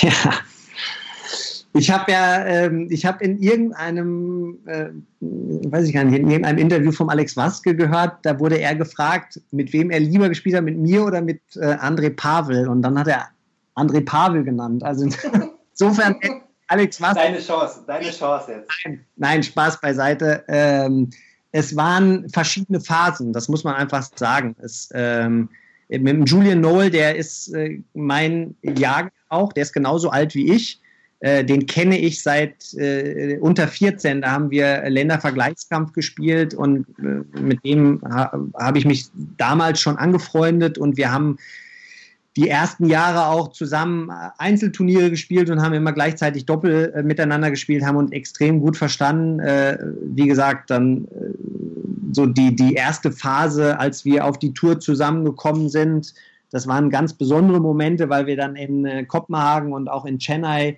äh, zwei Titel gewonnen haben. Ähm, dann haben wir uns damals getrennt, äh, weil wir so ein bisschen anders unsere ja, unsere Ziele äh, oder auch uns anders orientiert haben. Und dann habe ich äh, mit, mit dem Rainer viel gespielt ähm, und, und das war auch eine ganz tolle Zeit, weil ich mich auf einen Rainer, wie gesagt, immer äh, unglaublich verlassen konnte. Der, wenn er sich zu einem Doppel committed hat, äh, war äh, ja, stand er, hat er 100 Prozent gegeben. Er hat äh, damals, es gibt ja von der ATP auch so eine Art Rente, für die man sich qualifizieren muss und ähm, man muss sozusagen fünf Jahre bestimmte Kriterien erfüllen, um, um dafür dann äh, in Frage zu kommen und diese Rente dann in Anspruch zu nehmen. Ähm, in, ich hatte vier Jahre äh, geschafft und äh, das letzte Jahr äh, musste ich noch äh, unbedingt äh, ins Halbfinale bei einem Turnier kommen und es war jetzt St. Petersburg, eines der letzten Turniere im Jahr und der Rainer hat dann äh, gesagt, du pass auf, wir spielen da, ich, äh, ich, ich will dir dabei helfen. Und ähm, ja, und, und, und der Rainer hat mich mitgezogen. Also das, das war, als wenn man äh, wie in so einem Film äh, immer nur das Gefühl hatte, man guckt neben sich alles andere, man muss selber gar nichts machen. Und das war, das war einfach so ein ganz, ganz besonderer Moment, wie Rainer da für mich mitgefeitet hat. Ähm, und, und das, äh, ne, also da, da, jetzt zu sagen, äh, der eine, die eine Phase war wichtiger oder besser oder schöner, ist, äh, fällt mir wirklich schwer. Ähm, insofern war das was ganz Besonderes vom Rainer. und, und auf der dritte jetzt im Bunde, weil du ihn ansprichst, ist Alex Waske, mit dem ich natürlich im Davis Cup dann spezielle Momente nochmal hatte. Davis Cup, weiß ich nicht, ob du das gleich auch noch ansprichst, waren für mich schon äh, schwierige Momente. Ich habe jetzt äh, sportlich da nicht so richtig überzeugen können und bin dann mit äh, Umwegen nochmal äh, in das Team gekommen und ähm, hatte dann nochmal die Chance, äh, ja, mit dem Adler auf der Brust auch nochmal Leistung zu bringen oder auch zu gewinnen. Und das äh, habe ich dann mit, mit Alex Waske dann nochmal dreimal erleben dürfen, auch im, im Davis Cup und, und gleichzeitig dann auf den Turnieren der Welt auch. Äh, habe mit ihm die Bryans geschlagen, auch was ganz Besonderes in den USA. Ähm, also insofern waren, waren alles drei extrem tolle Partner und, und tolle Phasen in, in, in, in der Laufbahn, aber da jetzt einen rauszunehmen und zu sagen, das war das, das, das Schönste oder Beste, äh, das würde den anderen beiden definitiv nicht gerecht werden. Verstanden und wieder ein perfekter Übergang, weil wir ähm, ziehen jetzt wirklich weiter zum Davis Cup als Spieler. Und du hast es eben schon erwähnt. Ähm, du hast äh, eigentlich nur Niederlagen mit eingesammelt, die äh, am Anfang, ähm, die, die, ja teilweise aber auch nicht vermeidbar waren, äh, wenn man im Jahr 2000 im Einzel gegen Leighton Hewitt antreten muss äh, der zu der Zeit äh, auf dem Höhepunkt seiner Karriere war. Ähm, und im Herbst deiner Karriere dann nach äh, ein paar Niederlagen wurdest du nochmal nominiert für die Playoff-Begegnung 2006 gegen Thailand, wo du dann erstmals mit Alexander Waske äh, sehr souverän gewonnen hattest und als Belohnung dann 2007 wieder nominiert. Und 2007, äh, die Tennisfans werden sich erinnern, war das Jahr, wo es weit ging für das DTB-Team. Und da hast du in der ersten und in der zweiten Runde gespielt. In der ersten Runde beim 3 zu 2 Sieg gegen Kroatien. Und da habt ihr äh, Amcic und Lubicic 3-0 geschlagen. Ähm, welche Erinnerungen hast du an die Begegnung gegen Kroatien, speziell an dieses Doppel? Äh, da habe ich sogar noch ganz gute Erinnerungen. Also ich meine, zum Orange Bowl, das ist schon sehr, sehr lange her, äh, 2007 ist ja ich, fordere, ich fordere meine Gäste auch mal äh, gedächtnismäßig ja, raus. Absolut. Äh, nee, 2007 ähm, war es so, dass ich, ähm, dass wir das uns gerade eigentlich getrennt hatten. Also Alex äh, und ich, wir äh, hatten entschieden, dann nicht mehr zusammen zu spielen. Äh, allerdings hatten wir uns vor der Davis Cup Partie. In der Woche davor gab es ein Turnier in Zagreb. Da hatten wir uns verabredet, dann nochmal als Vorbereitung für den Davis Cup ein Turnier zu spielen. Ähm, das haben wir gewonnen ähm, und sind dann nach äh, Krefeld gefahren. Und von dem Zeitpunkt meiner Ankunft in Krefeld habe bis zum Donnerstag habe ich eigentlich nur im Bett gelegen. Ich äh, hatte äh, eine, eine fiebrige Erkältung da konnte nicht trainieren, äh, habe, wie gesagt, drei Tage komplett flach gelegen. Und am Donnerstag war dann die, die Aufstellung und ähm, der äh, Patrick hat damals dann, Patrick Kühn hat dann damals gesagt, okay, du musst Donnerstag einmal spielen können und dann ähm, muss ich entscheiden, ob das reicht oder ob ich dich rausnehme. Und äh, dann bin ich Donnerstag zum allerersten Mal in diese, äh, diese Halle gekommen, habe morgens vor der Auslosung wirklich eine halbe Stunde nur Bälle geschlagen und ja, hatte dann das Gefühl, okay, äh, ich bin auf dem Weg der Besserung, es, es könnte klappen. Ähm, und insofern war das ein, eine, eine, Partie dann, die ich ohne Vorbereitung wirklich gespielt habe. Und wahrscheinlich habe ich äh, da mir dann auch selber relativ wenig Druck gemacht denn das war dann im Nachgang, und das äh, ist jetzt nicht meine Meinung, sondern das haben, sagen auch immer noch die Leute, die da mit waren. Der Thomas Höchstedt war damals mit dem Tommy Haas dabei. Der spricht mich eigentlich jedes Mal, wenn ich ihn sehe, darauf an und sagt, weil alle gesagt haben, das wäre mit Abstand meine beste Leistung jemals gewesen. Und äh, so vom Gefühl her würde ich das auch äh, bejahen. Das war, das war ein, ein, Sieg damals gegen Ancic und Lubicic. Die hatten, glaube ich, in den fünf Partien vorher äh, äh, nie verloren und waren für Kroatien noch ungeschlagen. Ähm, das war so ein bisschen dann auch das Zünglein an der Waage, dass wir da äh, 3-2 gegen, gegen Kroatien gewinnen konnten, die hoch favorisiert waren mit, mit, äh, mit den beiden auch im, im Einzel. Ähm, dann war Marin Cilic war noch äh, damals der Ersatzmann bei denen.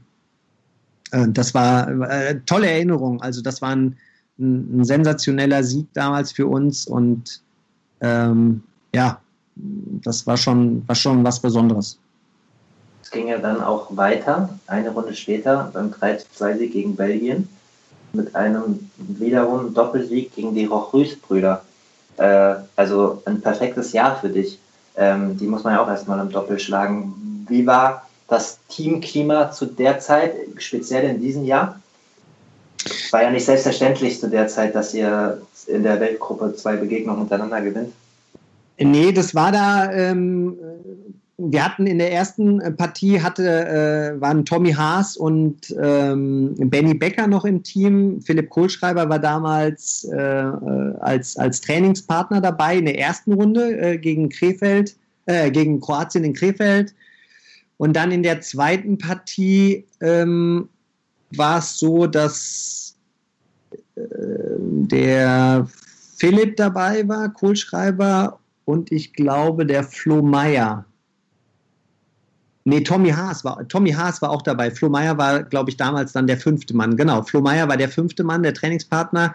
Und gespielt haben Tommy und äh, Philipp Kohlschreiber. Und Tommy hatte ähm, ein, ein, sehr, sehr gutes Jahr. Der hat damals dann äh, Ancic und, und Lubicic beide Einzel gewonnen und äh, dann auch in Belgien. Ähm, war es dann für uns so ein bisschen andersrum. Da hatten wir dann den Druck auf einmal, weil alle von uns erwartet haben, gegen Rochus Rochus zu gewinnen. Äh, und nach anfänglichen Schwierigkeiten haben wir das dann zum Glück auch gemacht und, und, und somit dann auch die, die Partie in, in Belgien dann äh, nach, dem, nach dem Doppel schon, glaube ich, war es dann schon 3-0, weil ich habe dann ein Dead Rubber sogar einzeln gespielt. Also das kann ja nur sein, dass es schon entschieden war. Äh, äh, ja, das war, das war äh, eine, eine tolle Zeit. Ich, ich glaube, dass wir da äh, auch das Gefühl hatten, dass, dass da was geht, dass, dass wir äh, mit einem, einem damals Weltklasse Tommy Haas und mit einem aufstrebenden Philipp Kohlschreiber ähm, äh, eine Chance. Einen guten Doppel. Und einem guten Doppel eine, eine Chance hatten, weit zu kommen.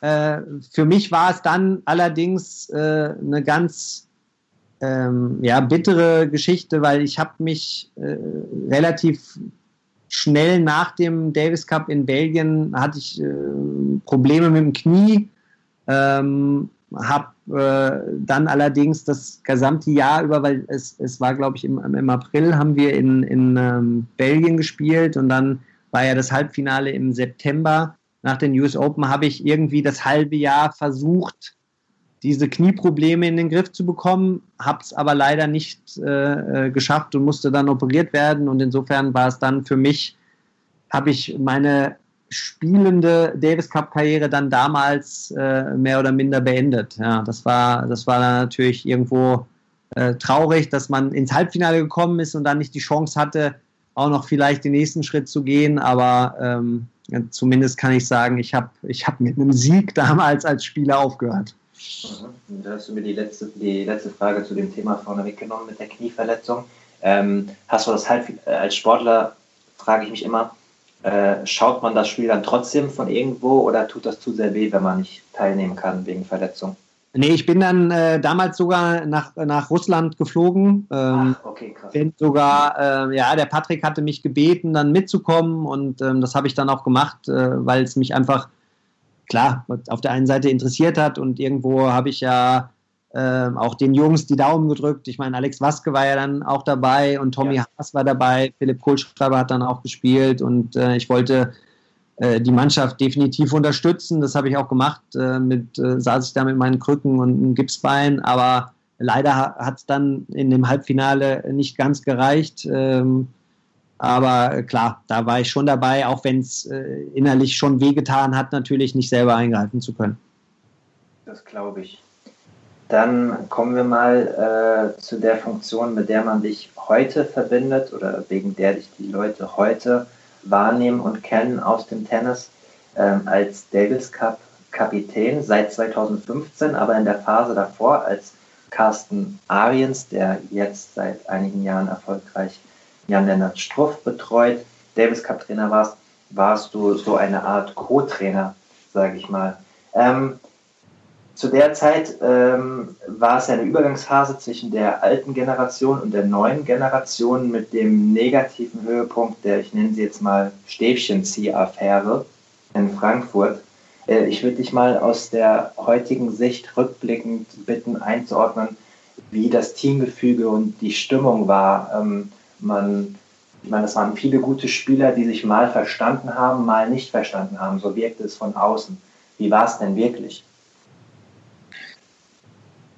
Also gerade äh, wenn man jetzt dieses, dieses Spiel in Frankfurt dann nimmt, äh, muss man sagen, dass die Stimmung wirklich sehr, sehr gut war. Also äh, ich meine, wir hatten da gerade Spanien geschlagen. Ähm, samstags, nach dem Samstag war es 3-0 und äh, das Team bestand aus, aus wirklich äh, exzellenten Spielern wie Florian Mayer, Philipp Kohlschreiber, Tommy Haas und Daniel Brands. Und das sind... Ähm, das waren natürlich, äh, so wie du sagst, drei Spieler, wo man nie das Gefühl hatte äh, oder, oder wo man nie genau wusste, okay, verstehen die sich jetzt gut, verstehen die sich nicht so gut. In der Woche muss man ganz klar äh, sagen, es, es war eine super Woche. Ne? Äh, sonst ist sowas auch nicht möglich, dass man da ähm, Spanien mit, mit Verdasco, ähm, Feli Lopez, da war Bautista Agut war da und der äh, Doppelspieler war noch,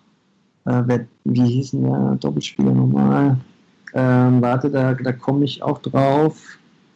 Das, das kriege ich noch hin. Ich habe mir nicht notiert jetzt in der Begegnung. Ja, weil das war nämlich, das, die waren gerade Weltmeister geworden. Ne? Das war Verdasco mit.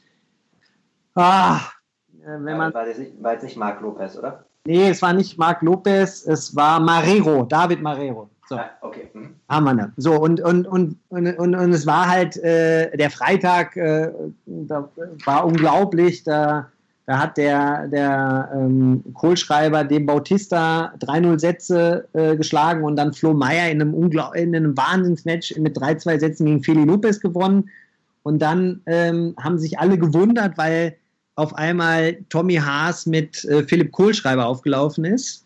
Ähm, und wir das eigentlich die ganze Woche auch im, im Training schon so äh, ja, kommuniziert hatten, dass man, dass man das als sehr, sehr gute Option hätte, je nachdem, wie der Freitag läuft. Und ähm, äh, dann haben die das Weltmeisterdoppel damals geschlagen und äh, wie gesagt, die Stimmung war sensationell. Und ähm, ja, das ist dann zu diesem Sonntag gekommen ist, äh, war äh, das kann ich dir sagen, auch als, als Teammitglied damals, äh, nicht zu erwarten, also war in keinster Weise von auszugehen. Ne? Wir waren samstags alle noch essen und ähm, ja, die Stimmung war also so, so gut wie, wie schon lange nicht, ne? weil nach so einem Erfolg gegen Spanien ist ja auch ganz klar.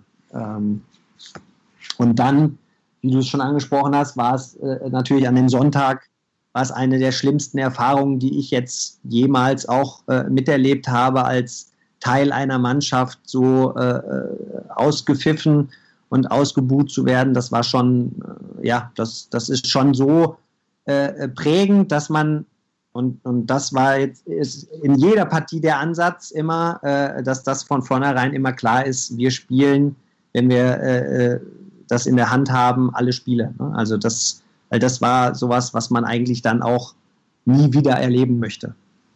Ja, für Zuhörer und Zuhörerinnen, die ähm, äh, das jetzt nicht einordnen können, äh, was passiert sein soll, ist, dass keiner von diesen drei genannten Spielern ähm, am Sonntag, weil es ja schon 3-0 stand, mehr auflaufen wollte und dann soll wohl die Idee gewachsen sein, Stäbchen zu ziehen und der Verlierer sollte spielen, aber das ist nicht passiert. Ähm, ist ja ein sensibles Thema, ist jetzt auch schon Jahre her, aber äh, ist das dann eigentlich damals alles so abgelaufen? Kannst du das bestätigen oder wollen wir die Akte schließen?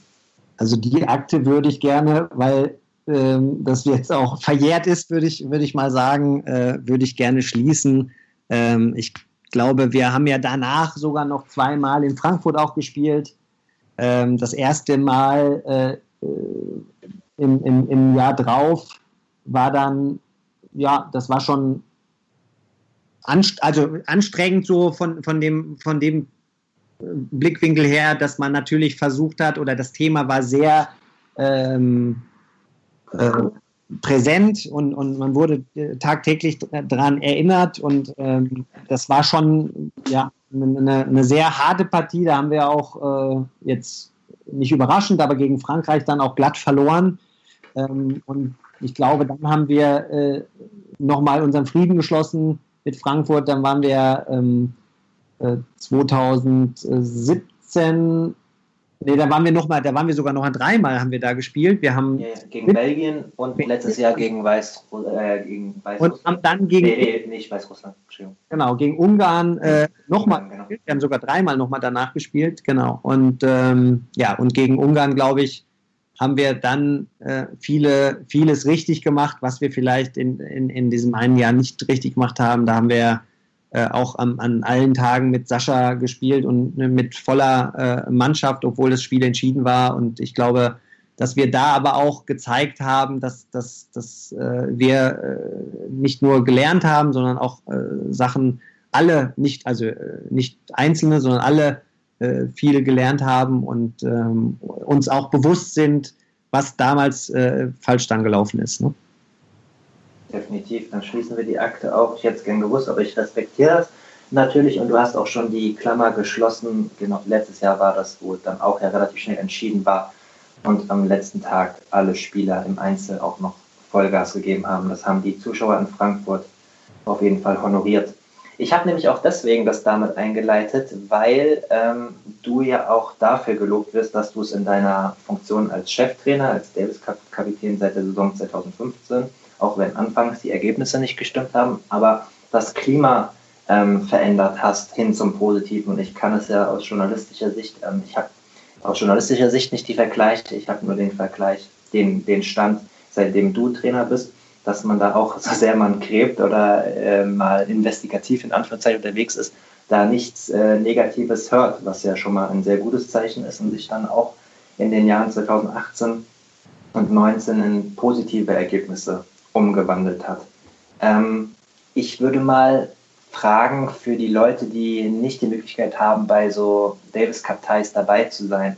Kannst du mal aus Trainersicht erklären, wie man so eine Woche an zwei, drei Punkten vorbereitet und wie die abläuft in der Kommunikation und im Training mit den Spielern? Wie viel Zeit haben wir denn noch? Okay, mach's mal an zwei, drei Punkten fest. Wir haben so viel, so viel wie du möchtest, so lang oder so kurz. Okay, also ähm, ja, generell ist so eine, so eine Davis Cup Woche in der, in der öffentlichen Wahrnehmung mit Sicherheit so, dass es ja auch wirklich nur eine Woche ist. Man, man, äh, die Kommunikation mit den Spielern fängt schon weit im Voraus an, also eigentlich kurz nach der Auslosung. Ähm, wenn man weiß, ob man ein Heimspiel oder Auswärtsspiel hat. Bei Heimspielen ist es, äh, ist es erstmal so, dass man ähm, die Möglichkeit hat, den Ort zu bestimmen und auch äh, den Bodenbelag und die Bälle. Äh, und das ist ja dann schon ein Thema, in, in, äh, bei dem man auch die Rückmeldung der Spieler braucht. Insofern ist, ist das dann der erste äh, Punkt, wo man mit den Spielern definitiv kommuniziert, um ja, die Meinung zu sammeln. Es geht ja dann eigentlich erstmal darum, als Kapitän die Meinung zu sammeln, ähm, dass sich jetzt alle Spieler auf einen Bodenbelag und eine Ballmarke einigen. Äh, ja, das wird es nicht geben, davon muss man sich auch lösen, aber ähm, ich glaube, dass wir äh, es geschafft haben, auch in den letzten Jahren, auch schon davor, immer wieder äh, alle Leute in ein Boot zu bekommen, dass man sich auf einen Kompromiss geeinigt hat, äh, mit dem alle happy waren. Ähm, das machst, du das in, machst du das in Einzelgesprächen vorab oder kommuniziert man das vielleicht sogar in einer Art WhatsApp-Gruppe? Wie seht ihr das, um ein Gruppengespräch zu haben? Oder nee, das mache ich eigentlich in Einzelgesprächen, weil es dann, äh, dann auch so ist, dass dir jeder Einzelne natürlich seine Meinung viel leichter sagt, als wenn du jetzt in einer Gruppe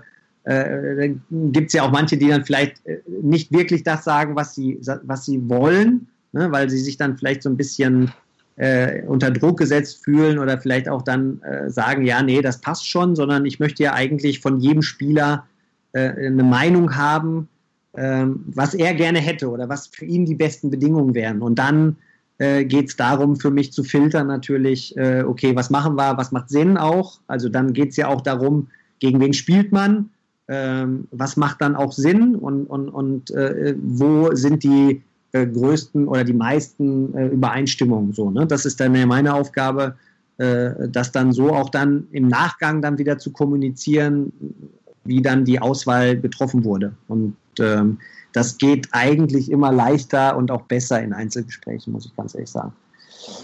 Auf jeden Fall ist es dann, geht so, ähm, ist jetzt die, die äh, Sache, dass man sich darauf geeinigt hat, dass wir so drei Wochen vor der, dem Spiel äh, die Nominierung äh, vornimmt.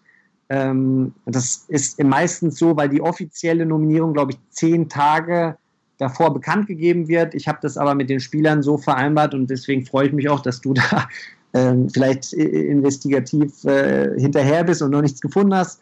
Die Vereinbarung ist so, dass ich den Spielern äh, drei, drei Wochen vorher auch mitteile, äh, wie meine Entscheidung ist. Ähm, das sind teilweise natürlich bei denen, die dabei sind, immer einfache Gespräche.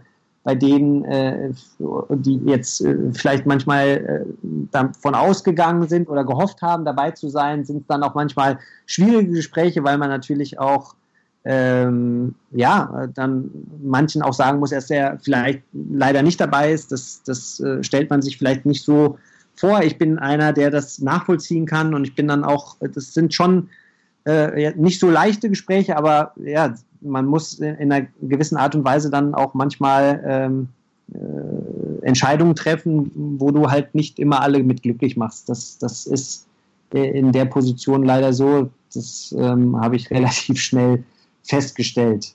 Ähm, da kurz mal einhakend. Äh, härteste Gespräch, was du äh, führen musstest, würde mir jetzt wahrscheinlich spontan einfallen, äh, Tim Pütz zu sagen, letztes Jahr, dass er nicht mehr zur Endrunde fährt, weil jetzt mit Kravitz Mies wir Grand Slam-Sieger haben, nach all dem, was Tim Pütz in dem Jahr zuvor für das Team geleistet hat. Würde ich mir jetzt wahrscheinlich vorstellen. Und äh, da du ein guter Journalist bist, äh, hast du damit sofort äh, den Nagel auf den Kopf getroffen. Ja, das war schon, das war schon schwierig, weil man muss, also so wie du sagst, hat äh, alle seine Matches gewonnen, war in, in, in jeder Woche immer, äh, ja, auch einer, ein Vorreiter, war einfach toll, ihn dabei zu haben, war ein toller Teamplayer und ähm, das war schon, das war schon hart. Ne? Das war, es wäre genauso, also wenn die Entscheidung andersrum gewesen wäre, wäre es genauso hart gewesen, Kevin und Andy das so zu sagen. Ne? Das sage ich jetzt auch. Also ähm, weil man da einfach ähm, in der Situation auf einmal zwei Optionen hatte oder mehrere Optionen, wo es einen hart treffen wird. Ne? Das ist, ähm, das war, äh, ja, schon nicht so einfach. Genauso gut äh, Peter Gojovcik äh, für äh, Madrid jetzt nicht zu nehmen. Es war ja so, dass man Dominik Köpfer, Peter Gojovcik, äh, Yannick Maden, ähm, ja, da waren auch einige, die so knapp dran waren, Yannick Hanfmann, äh, das das waren dann auch, das war auch nicht so einfach. Äh, Dominik, äh, klar, hatte natürlich mit den US Open gerade so ein Highlight äh, hinter sich, aber Peter Gojovcik hatte natürlich die Erfahrung, auch schon bei Davis Cup Partien dabei zu sein, für, auch in wichtigen Spielen äh, gespielt zu haben. Äh, das waren auch jetzt nicht so leichte Gespräche, aber klar, Tim Pütz, äh, wenn du, wenn du eigentlich alles richtig machst und, und dann trotzdem nicht dabei ist, dann, dann ist das schon, dann ist das schon nicht so leicht. Ja.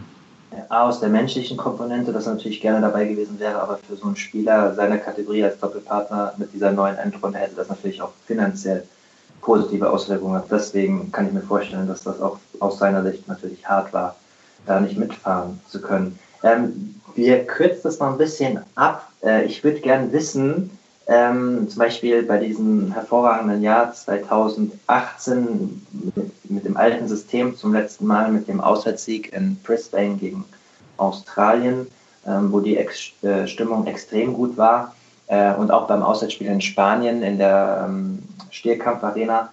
Ähm, nimmst du das Team vor der ersten Begegnung oder am zu Beginn jedes Tages wie so ein Fußballtrainer in der Kabine nochmal zusammen? Gibt es eine Ansprache oder macht man das am Tag zuvor?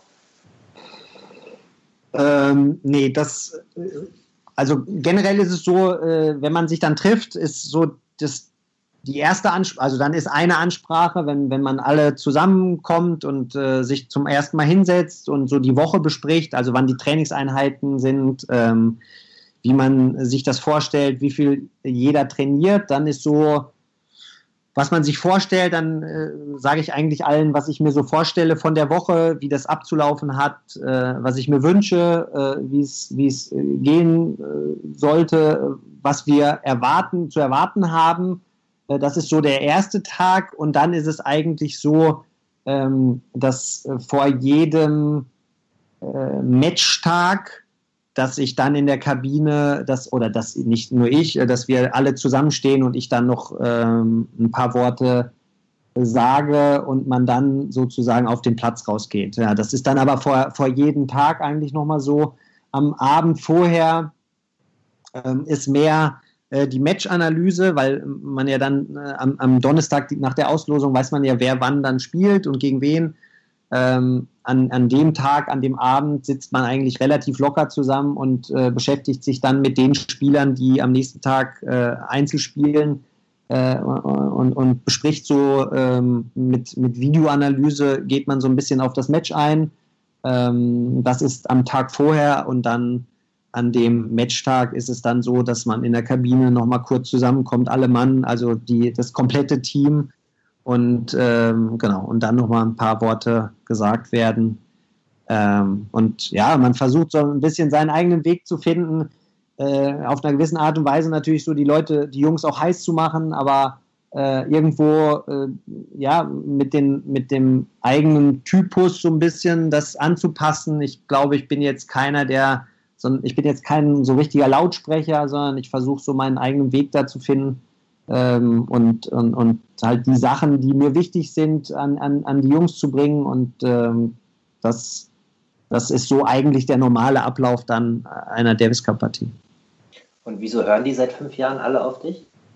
Ja, das frage ich mich auch. Das ist eine gute Frage. Ich, ich glaube, was, was immer, ähm, also was, was ich mir generell vorgenommen habe, ist, das immer äh, offen und, äh, und gut zu kommunizieren dass wenn was ansteht oder wenn irgendwelche schwierigen Sachen auch sind, das auch sofort anzusprechen, ähm, auch äh, ja, meine, meine Entscheidung dann auch zu erklären, äh, auch wenn es vielleicht nicht immer allen äh, passt, aber ich glaube, sie haben das Gefühl, dass ich das nicht mache, um irgendwie mich zu profilieren, sondern weil ich das, das dann entscheide und das Gefühl habe, dass das gut fürs Team ist oder dass, dass das die richtige Entscheidung ist, um äh, den nächsten Schritt dann zu gehen. Ähm, und ich glaube, dass das, ja, dass die, dass die Jungs da äh, das Gefühl haben, abgeholt zu werden und, äh, und dass, dass man gemeinsam was bewegen kann und dass das keine Einzelgeschichte ist, sondern dass wir wirklich als nur als Team und als Mannschaft stark sind. Und da habe ich, wie gesagt, auch großes Glück, dass äh, das Betreuerteam äh, außergewöhnlich gut ist, sensationell ist. Wir verstehen uns ähm, ja, äußerst gut. Äh, und, und, insofern ist so eine Woche halt extrem harmonisch und, ähm, äh, und, und, und jeder versucht sich in einer gewissen Art und Weise einzubringen. Und ich glaube, dass die Jungs, die dabei sind, das spüren und ähm, jeder dann weiß, dass er sich so geben kann, wie er auch ist, äh, ohne sich zu verstellen. Und ich glaube, das ist, das ist so ein bisschen die Krux. So haben wir es in den letzten Jahren immer ganz gut geschafft. Äh, und äh, ja, mal schauen, ähm, bis wohin wir es schaffen können oder beziehungsweise wie lange wir dazu noch Zeit haben. Äh, es ist für mich eine Riesenaufgabe, macht mir riesig Spaß und ähm, äh, ich hoffe, äh, dass, dass, dass dann auch der Erfolg, den wir uns alle erhoffen, irgendwann auch dann äh, passieren wird. Zwei Fragen zu diesem Thema noch. Zum einen, dein Vertrag läuft, glaube ich, bis Ende nächsten Jahres. Äh, kannst du dir vorstellen, dass wenn, also das Feedback vom Verbandsseite ist immer sehr positiv dir gegenüber, auch öffentliche Äußerungen. Äh, kannst du dir vorstellen, dieses Amt noch länger als deine Vertragslaufzeit zu begleiten oder würdest du lieber mehr so als Verbandstrainer arbeiten in Zukunft oder vielleicht sogar ähm, einen Profispieler übernehmen? Ähm, nee, generell kann ich mir gut vorstellen, äh, das noch weiterzumachen. Ähm, ich, äh, wir haben gerade auch im, im DTB äh, eine unglaublich gute ähm, Situation mit den anderen Trainern. Ich glaube, dass wir da auch das Gefühl haben, dass wir da echt was bewegen können. Ich habe das Gefühl, dass gerade auch in den Jugendbereich, äh, dass wir da äh, auf einem sehr guten Weg sind, dass wir da uns gut aufgestellt haben, dass dass wir ähm, bereit sind, in den nächsten Jahren wirklich auch in den, in den Jugendkategorien äh, äh, wirklich erfolgreich zu sein. Und ich, es, äh, wie gesagt, also die, meine Kollegen sind sensationell. Ich, ich, ich freue mich jeden Tag aufs Neue äh, zur Arbeit zu fahren, was, was extrem wichtig ist. Äh, für mich auch, dass, dass ich auch das so leben kann, wie ich es mir selber vorstelle. Ähm, und äh, deswegen kann ich mir das gut vorstellen, aber äh, der Sport und der äh, gerade das Tennis ist so schnelllebig, äh, das, das weiß ich. Äh, äh, deswegen ist es immer schwierig, so weit vorauszuplanen. Und ähm, ich hoffe, dass wir Ende nächsten Jahres, der, also die Verbandsleute und ich dann auch zusammenkommen und beide das Gefühl haben, dass das immer noch des, der richtige Weg ist und dass wir immer noch zusammenarbeiten wollen, das, das wäre so das, was ich mir jetzt gerade ähm, wünschen würde. Mhm. Ich habe hier auf meinem schlauen Zettel ganz groß stehen mit Ausrufezeichen, Anekdoten, Ausrufezeichen. Ähm, damit habe ich mich wohl daran erinnern wollen, dich zu fragen, gibt es irgendeine Story in deinen fünf Jahren, äh, vielleicht sogar aus der näheren Vergangenheit, ähm, aus dem Team in so einer Davis Cup Woche, wo du sagst, boah, da habe ich mir die Haare gerauft oder das war haarsträubend oder da irgendwas, was am Ende gut ausgegangen ist, aber währenddessen, wo du sagst, was war da denn los? Ja, also da gibt es mit Sicherheit viele Sachen, aber und, und das freut mich ja zum Beispiel, dass solche Sachen nie rausgekommen sind, weil ähm, das zeigt, dass das dass äh, das Team lebt, ne, dass, dass, dass der Respekt vor, äh, jeder, vor jedem da ist. Ähm, und, und deswegen wäre es mir jetzt auch ein, ein Unding, irgendwas, ähm, irgendwelche Geschichten zu erzählen, äh, was ich, was für mich immer großartige Sachen waren, waren, wenn wir ähm, als Team irgendwie äh, was zusammen gemacht haben. In Australien waren wir, äh, haben wir zum einen Basketball gespielt, das hat äh, damals der, der Sascha äh, extrem forciert und wir waren in, in, ähm, in diesem äh, Escape, Escape. Room, genau, danke. Äh, das, das, solche Sachen ähm, sind immer großartig, weil das nochmal so ein extra Zusammenhaltsgefühl en entwickelt, gerade zu Beginn der Woche. In, in Frankfurt haben wir gegen Ungarn auch nochmal äh, Basketball gespielt zusammen, waren dann an dem Teamabend äh, in dem Casino, was, was auch wirklich ein, ein schöner Abend war. Äh, und, und solche Sachen, ähm, die zeigen einem immer, dass, dass, dass die Jungs auch wirklich sich gut verstehen. Ne? Das, äh, das sieht man äh, immer wieder, dass, dass ich glaube, dass sich da, äh, dass klar eine Konkurrenz da ist, aber dass alle Spieler wirklich das Gefühl haben, dass wir erfolgreich zusammen sein können, aber das nur geht, wenn alle mitziehen. Und ähm, das ist so das, äh, was dann in diesen Phasen, wenn, wenn wir wirklich so eine Aktivität mal machen, immer wieder gefördert wird. Und das ist immer wieder äh, wirklich äh, schön anzusehen, wie, wie jeder da äh, seinen Teil dazu beiträgt und, und, und dann äh, in, in, solchen, in solchen Aktivitäten dann auch aufgeht. Auch mit der Antwort kann ich leben und respektiere sie natürlich.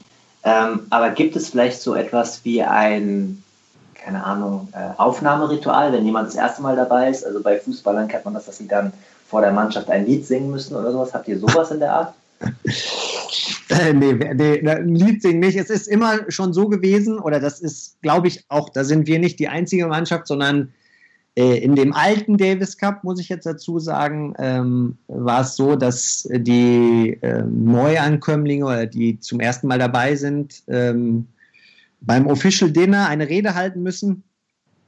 Ähm, die Australier haben, glaube ich, oder bei den Australiern hat jemand auch mal ein Lied gesungen, also äh, weil ich jetzt gerade lachen musste, aber das, das gibt es auch. Das ist bei uns, glaube ich, noch nicht passiert. Also ich kann mich nicht daran erinnern, dass einer ein Lied gesungen hat. Aber äh, das, das ähm, ist so ein bisschen das Aufnahmeritual, dass du dann eigentlich unvorbereitet, klar spricht sich das ja dann auch manchmal um, äh, rum, äh, dass du unvorbereitet dann bei dem Official Dinner aufgerufen wirst und dann vor der versammelten Mannschaft, also nicht nur die eigene Mannschaft, sondern ja dann sind das ja auch geladene Gäste und 100 Leute eine, eine, eine Ansprache halten muss, eine Rede halten muss, kurz. Ähm, das ist so das Aufnahmeritual. Ansonsten äh, jetzt bei der neuen Version war das schwierig. Jetzt waren Andy, Kevin und auch Dominik in Madrid zum ersten Mal dabei. Ähm, da ist das weggefallen, aber und, und deswegen sage ich ja auch, es spricht sich rum. Die drei haben das dann ähm, nachgeholt und zwar hatten wir da unseren eigenen Teamraum und dann haben alle drei kurz an, an das kleine Team äh, ein paar Worte gerichtet. Das, das war eine, eine, eine, tolle Idee von den dreien und das zeigt auch, dass, dass sie sich schon mit sowas auch beschäftigen und, und auch umhören und das finde ich immer dann ganz gut, wenn eigentlich jeder schon weiß, so ungefähr, was passiert. Das zeigt ja nur, dass sie ja selber auch in, äh, interessiert sind, äh, was auf sie zukommen könnte. Und ähm, ja, das, das sind immer so ganz, ganz nette Momente eigentlich. Das glaube ich. Und damit schließen wir diesen letzten Punkt ab. Zum Abschluss möchte ich noch von dir wissen, äh, als Bundestrainer oder als einer der Bundestrainer zum Thema Nachwuchs. Äh, klar haben wir mit Alexander Zverev einen jungen Weltklasse-Spieler, der noch auf Jahre hin äh, in den Top Ten florieren kann, sage ich mal.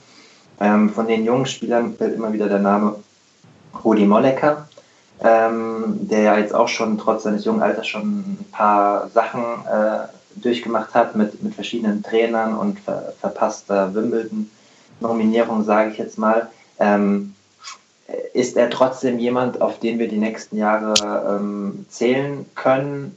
Und oder äh, kommt da jetzt noch jemand aus den späteren Jahrgängen, der Potenzial hat für, sage ich mal, Top 30, Top 20, Top 10 Niveau?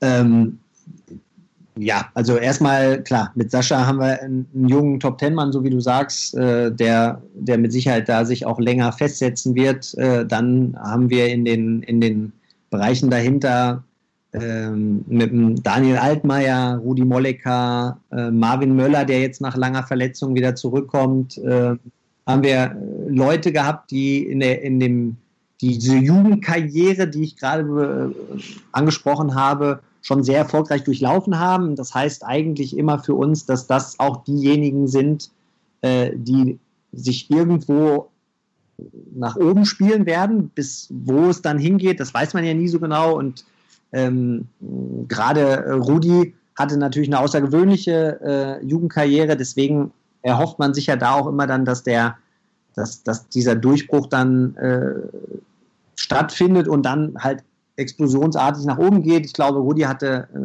letztes Jahr mit vielen Verletzungen zu kämpfen, was, was sehr schade war. Ich, äh, vielleicht oder ich hoffe es, dass gerade jetzt auch diese Phase, äh, diese äh, Corona-bedingte Pause, dass, dass, dass das eigentlich eine Phase ist, die er gut genutzt hat in Berlin, dass er sich äh, seinen Panzer aufgebaut hat, dass er wirklich durch das, nicht nur das, das nächste Jahr, sondern durch die nächsten Jahre gut durchkommt, dass er, dass er ähm, gerade körperlich äh, sehr gut gearbeitet hat. Das, das würde ich mir wünschen.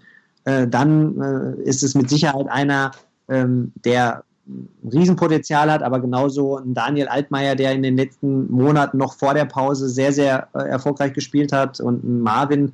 Alle anderen, da nenne ich immer ungerne Namen. Ich hätte, ich hätte Namen für dich und ich könnte dir jetzt auch welche sagen, aber äh, wenn das irgendwer aufgreift, äh, da finde ich, entsteht immer so unnötig ein Druck, ähm, dass, dass derjenige dann vielleicht empfindet, äh, dass er performen muss, aber wir haben in den, in den, gerade in den jüngeren Jahrgängen viele gute Spieler, die äh, Potenzial haben, äh, definitiv unter die ersten 100, vielleicht sogar ersten 50 zu kommen. Und ähm, ich möchte eigentlich jetzt keinen so richtig hervorheben, denn es sind echt viele, viele gute da. Äh, denn das, das, das Allerwichtigste ist immer gerade in diesen jüngeren Jahren, sagen wir 14, 15, 16, es ist ein extrem langer Weg noch und es ist extrem viel Arbeit vor, liegt vor ihnen und da müssen sie ja hoffentlich ohne große Verletzungen durchkommen und, und weiterhin hart und intensiv an sich arbeiten und dann haben, haben diese, an die ich jetzt gerade denke, mit Sicherheit auch eine gute Chance, da weit zu kommen. Äh, und, und das ist aber, wie gesagt, das ist jetzt, die sind gerade am Anfang und jetzt schon vor diesem Marathon irgendeinen rauszunehmen, wer dann hinten durchkommt, ähm, ist halt auch immer sehr schwierig, äh, da Namen schon zu nennen. Das ist vollkommen in Ordnung. Das kannst du mir irgendwann ja noch schon mal intern ankündigen, ohne dass ich es dann öffentlich sage. Und das ist ja auch ein kleines Kompliment für den Podcast, da wir schon ein bisschen Reichweite haben und das durchaus auch aufgegriffen werden könnte von DPA etc. Äh, Michael, ich sage an dieser Stelle vielen Dank. Ich entlasse dich aber nicht, ohne noch eine kurze Rubrik zu haben. Genau, die heißt Der Slice ist heiß. Ähm, die Stammhörerinnen und Hörer der ersten sechs Folgen werden schon wissen, was jetzt kommt. Ich konfrontiere dich mit äh, Thesen, die sind durchaus ein bisschen ähm, provokativ gewählt und ich möchte dich bitten, der These entweder zuzustimmen oder sie zu verneinen, gerne auch mit Begründung in beiden Richtungen, je nachdem, für was du dich entscheidest. Der Slice ist heiß. Geht relativ schnell. Die erste These ist, Michael Kohlmann trainiert in Zukunft nochmal einen Einzelspieler in Vollzeit. Uff, ja, das, da kann ich weder zustimmen noch es ab äh, verneinen. Also ähm, ist in, in, in, in gerade im Sportbereich wäre es möglich. Aktuell, ähm, aktuell sage ich nein. Okay. Ähm, die letzte Davis Cup Generation, über die wir gesprochen haben, wo du Co-Trainer warst, die waren alles leichte Charaktere. ähm, da sage ich mal nein ohne Begründung. Gut, das lassen wir so stehen.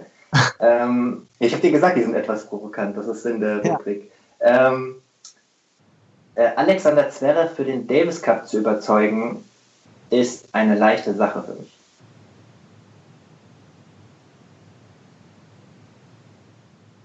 Oh, das muss ich, das müsste ich begründen. Also ich sage ja. ja gerne, gerne. Da sage ich, da, also da brauche ich eine Begründung für. Ich sage im alten Modus ja. Es war sehr leicht, ihn zu überzeugen. Äh, der neue Modus ist es sehr schwierig, wobei ich jetzt als, äh, äh, als kleinen, als kleinen Hoffnungsschimmer sage, ich könnte mir vielleicht vorstellen, dass wenn der Davis Cup dieses Jahr stattfindet, äh, ich äh, oder wir als, als, als Team eine Chance haben. Aufgrund der Gesamtumstände, weil weniger gespielt wird, genau. sich das dann vielleicht genau, der ganze Kalender sich äh, verändern könnte und äh, ich meine, er hat jetzt ein halbes Jahr ungefähr nicht gespielt, also da ist äh, auf jeden Fall die Hoffnung in mir, äh, ihn für Madrid zu überzeugen. Die letzten beiden Thesen. Ähm, wir sehen in 2020 noch Profi-Tennis auf ATP und WTA-Level. Wenn du mich vor zwei Wochen oder na, vor vier Wochen gefragt hättest, hätte ich gesagt nein. Ähm, jetzt mittlerweile sage ich ja. Ich habe das Gefühl, ähm, dass, dass, dass das jetzt äh, definitiv dieses Jahr noch, dass wir definitiv dieses Jahr noch Profitennis sehen. Und die letzte These, weil ich gehört und gelesen habe, dass du ein großer NBA-Fan bist. Ähm. Michael Kohlmann steht nachts noch für NBA-Spiele auf, trotz Familie. Äh, ja, das macht er. Also das müssen natürlich dann schon besondere Spiele sein, aber ähm, das hat er gemacht und das macht er immer noch. Also äh, NBA war schon immer ähm, meine Leidenschaft, generell Basketball ähm, und äh, das äh, ist immer noch so. Dann wirst du jetzt wahrscheinlich ja happy sein. Du hast es ja vorher noch angekratzt. Äh, gest gestern kam ein Statement raus, dass die NBA mit acht Regular Season Matches und dann in Playoffs an einem Ort in Orlando wieder starten soll, von Juli bis Oktober. Ja, da haben wir heute noch drüber gesprochen, genau. Es sollen, äh, es sind nur noch 22 Teams, die dann da teilnehmen. Ein paar Teams, die keine Chance mehr auf die Playoffs haben, sind, glaube ich, schon aussortiert worden. Ähm, ja, bin ich sehr gespannt, wie das, äh, wie das Konzept der, der NBA da ähm, aussieht. Aber bin ich mir ziemlich sicher, dass ich mir da ein paar Spiele angucken werde. Das ist doch ein super äh, Schlusswort. Ähm, Michael Kohlmann, vielen Dank äh, für deine Zeit, ähm, dir und deiner Familie in München ähm, eine gesunde Zeit, vor allem jetzt noch in dieser besonderen Zeit. Passt auf euch auf und dann, wenn es wieder losgeht, äh, viel Erfolg für deine Aufgaben auch im Davis Cup. Und ja. an euch. Ja, Vielen Dank, dass ich äh, dabei sein durfte bei Nummer 7, 7 eine meiner Glückszahlen und ähm, dir auch natürlich alles Gute. Dankeschön und an euch, liebe Hörerinnen und Hörer, auch raus äh, ein schönes Wochenende. Passt auf euch auf, bleibt gesund, damit bald äh, ja, es alles so weitergeht und wir keinen Rückfall der Corona-Krise erleiden als Gesellschaft. Bis dahin, viele Grüße aus Hamburg.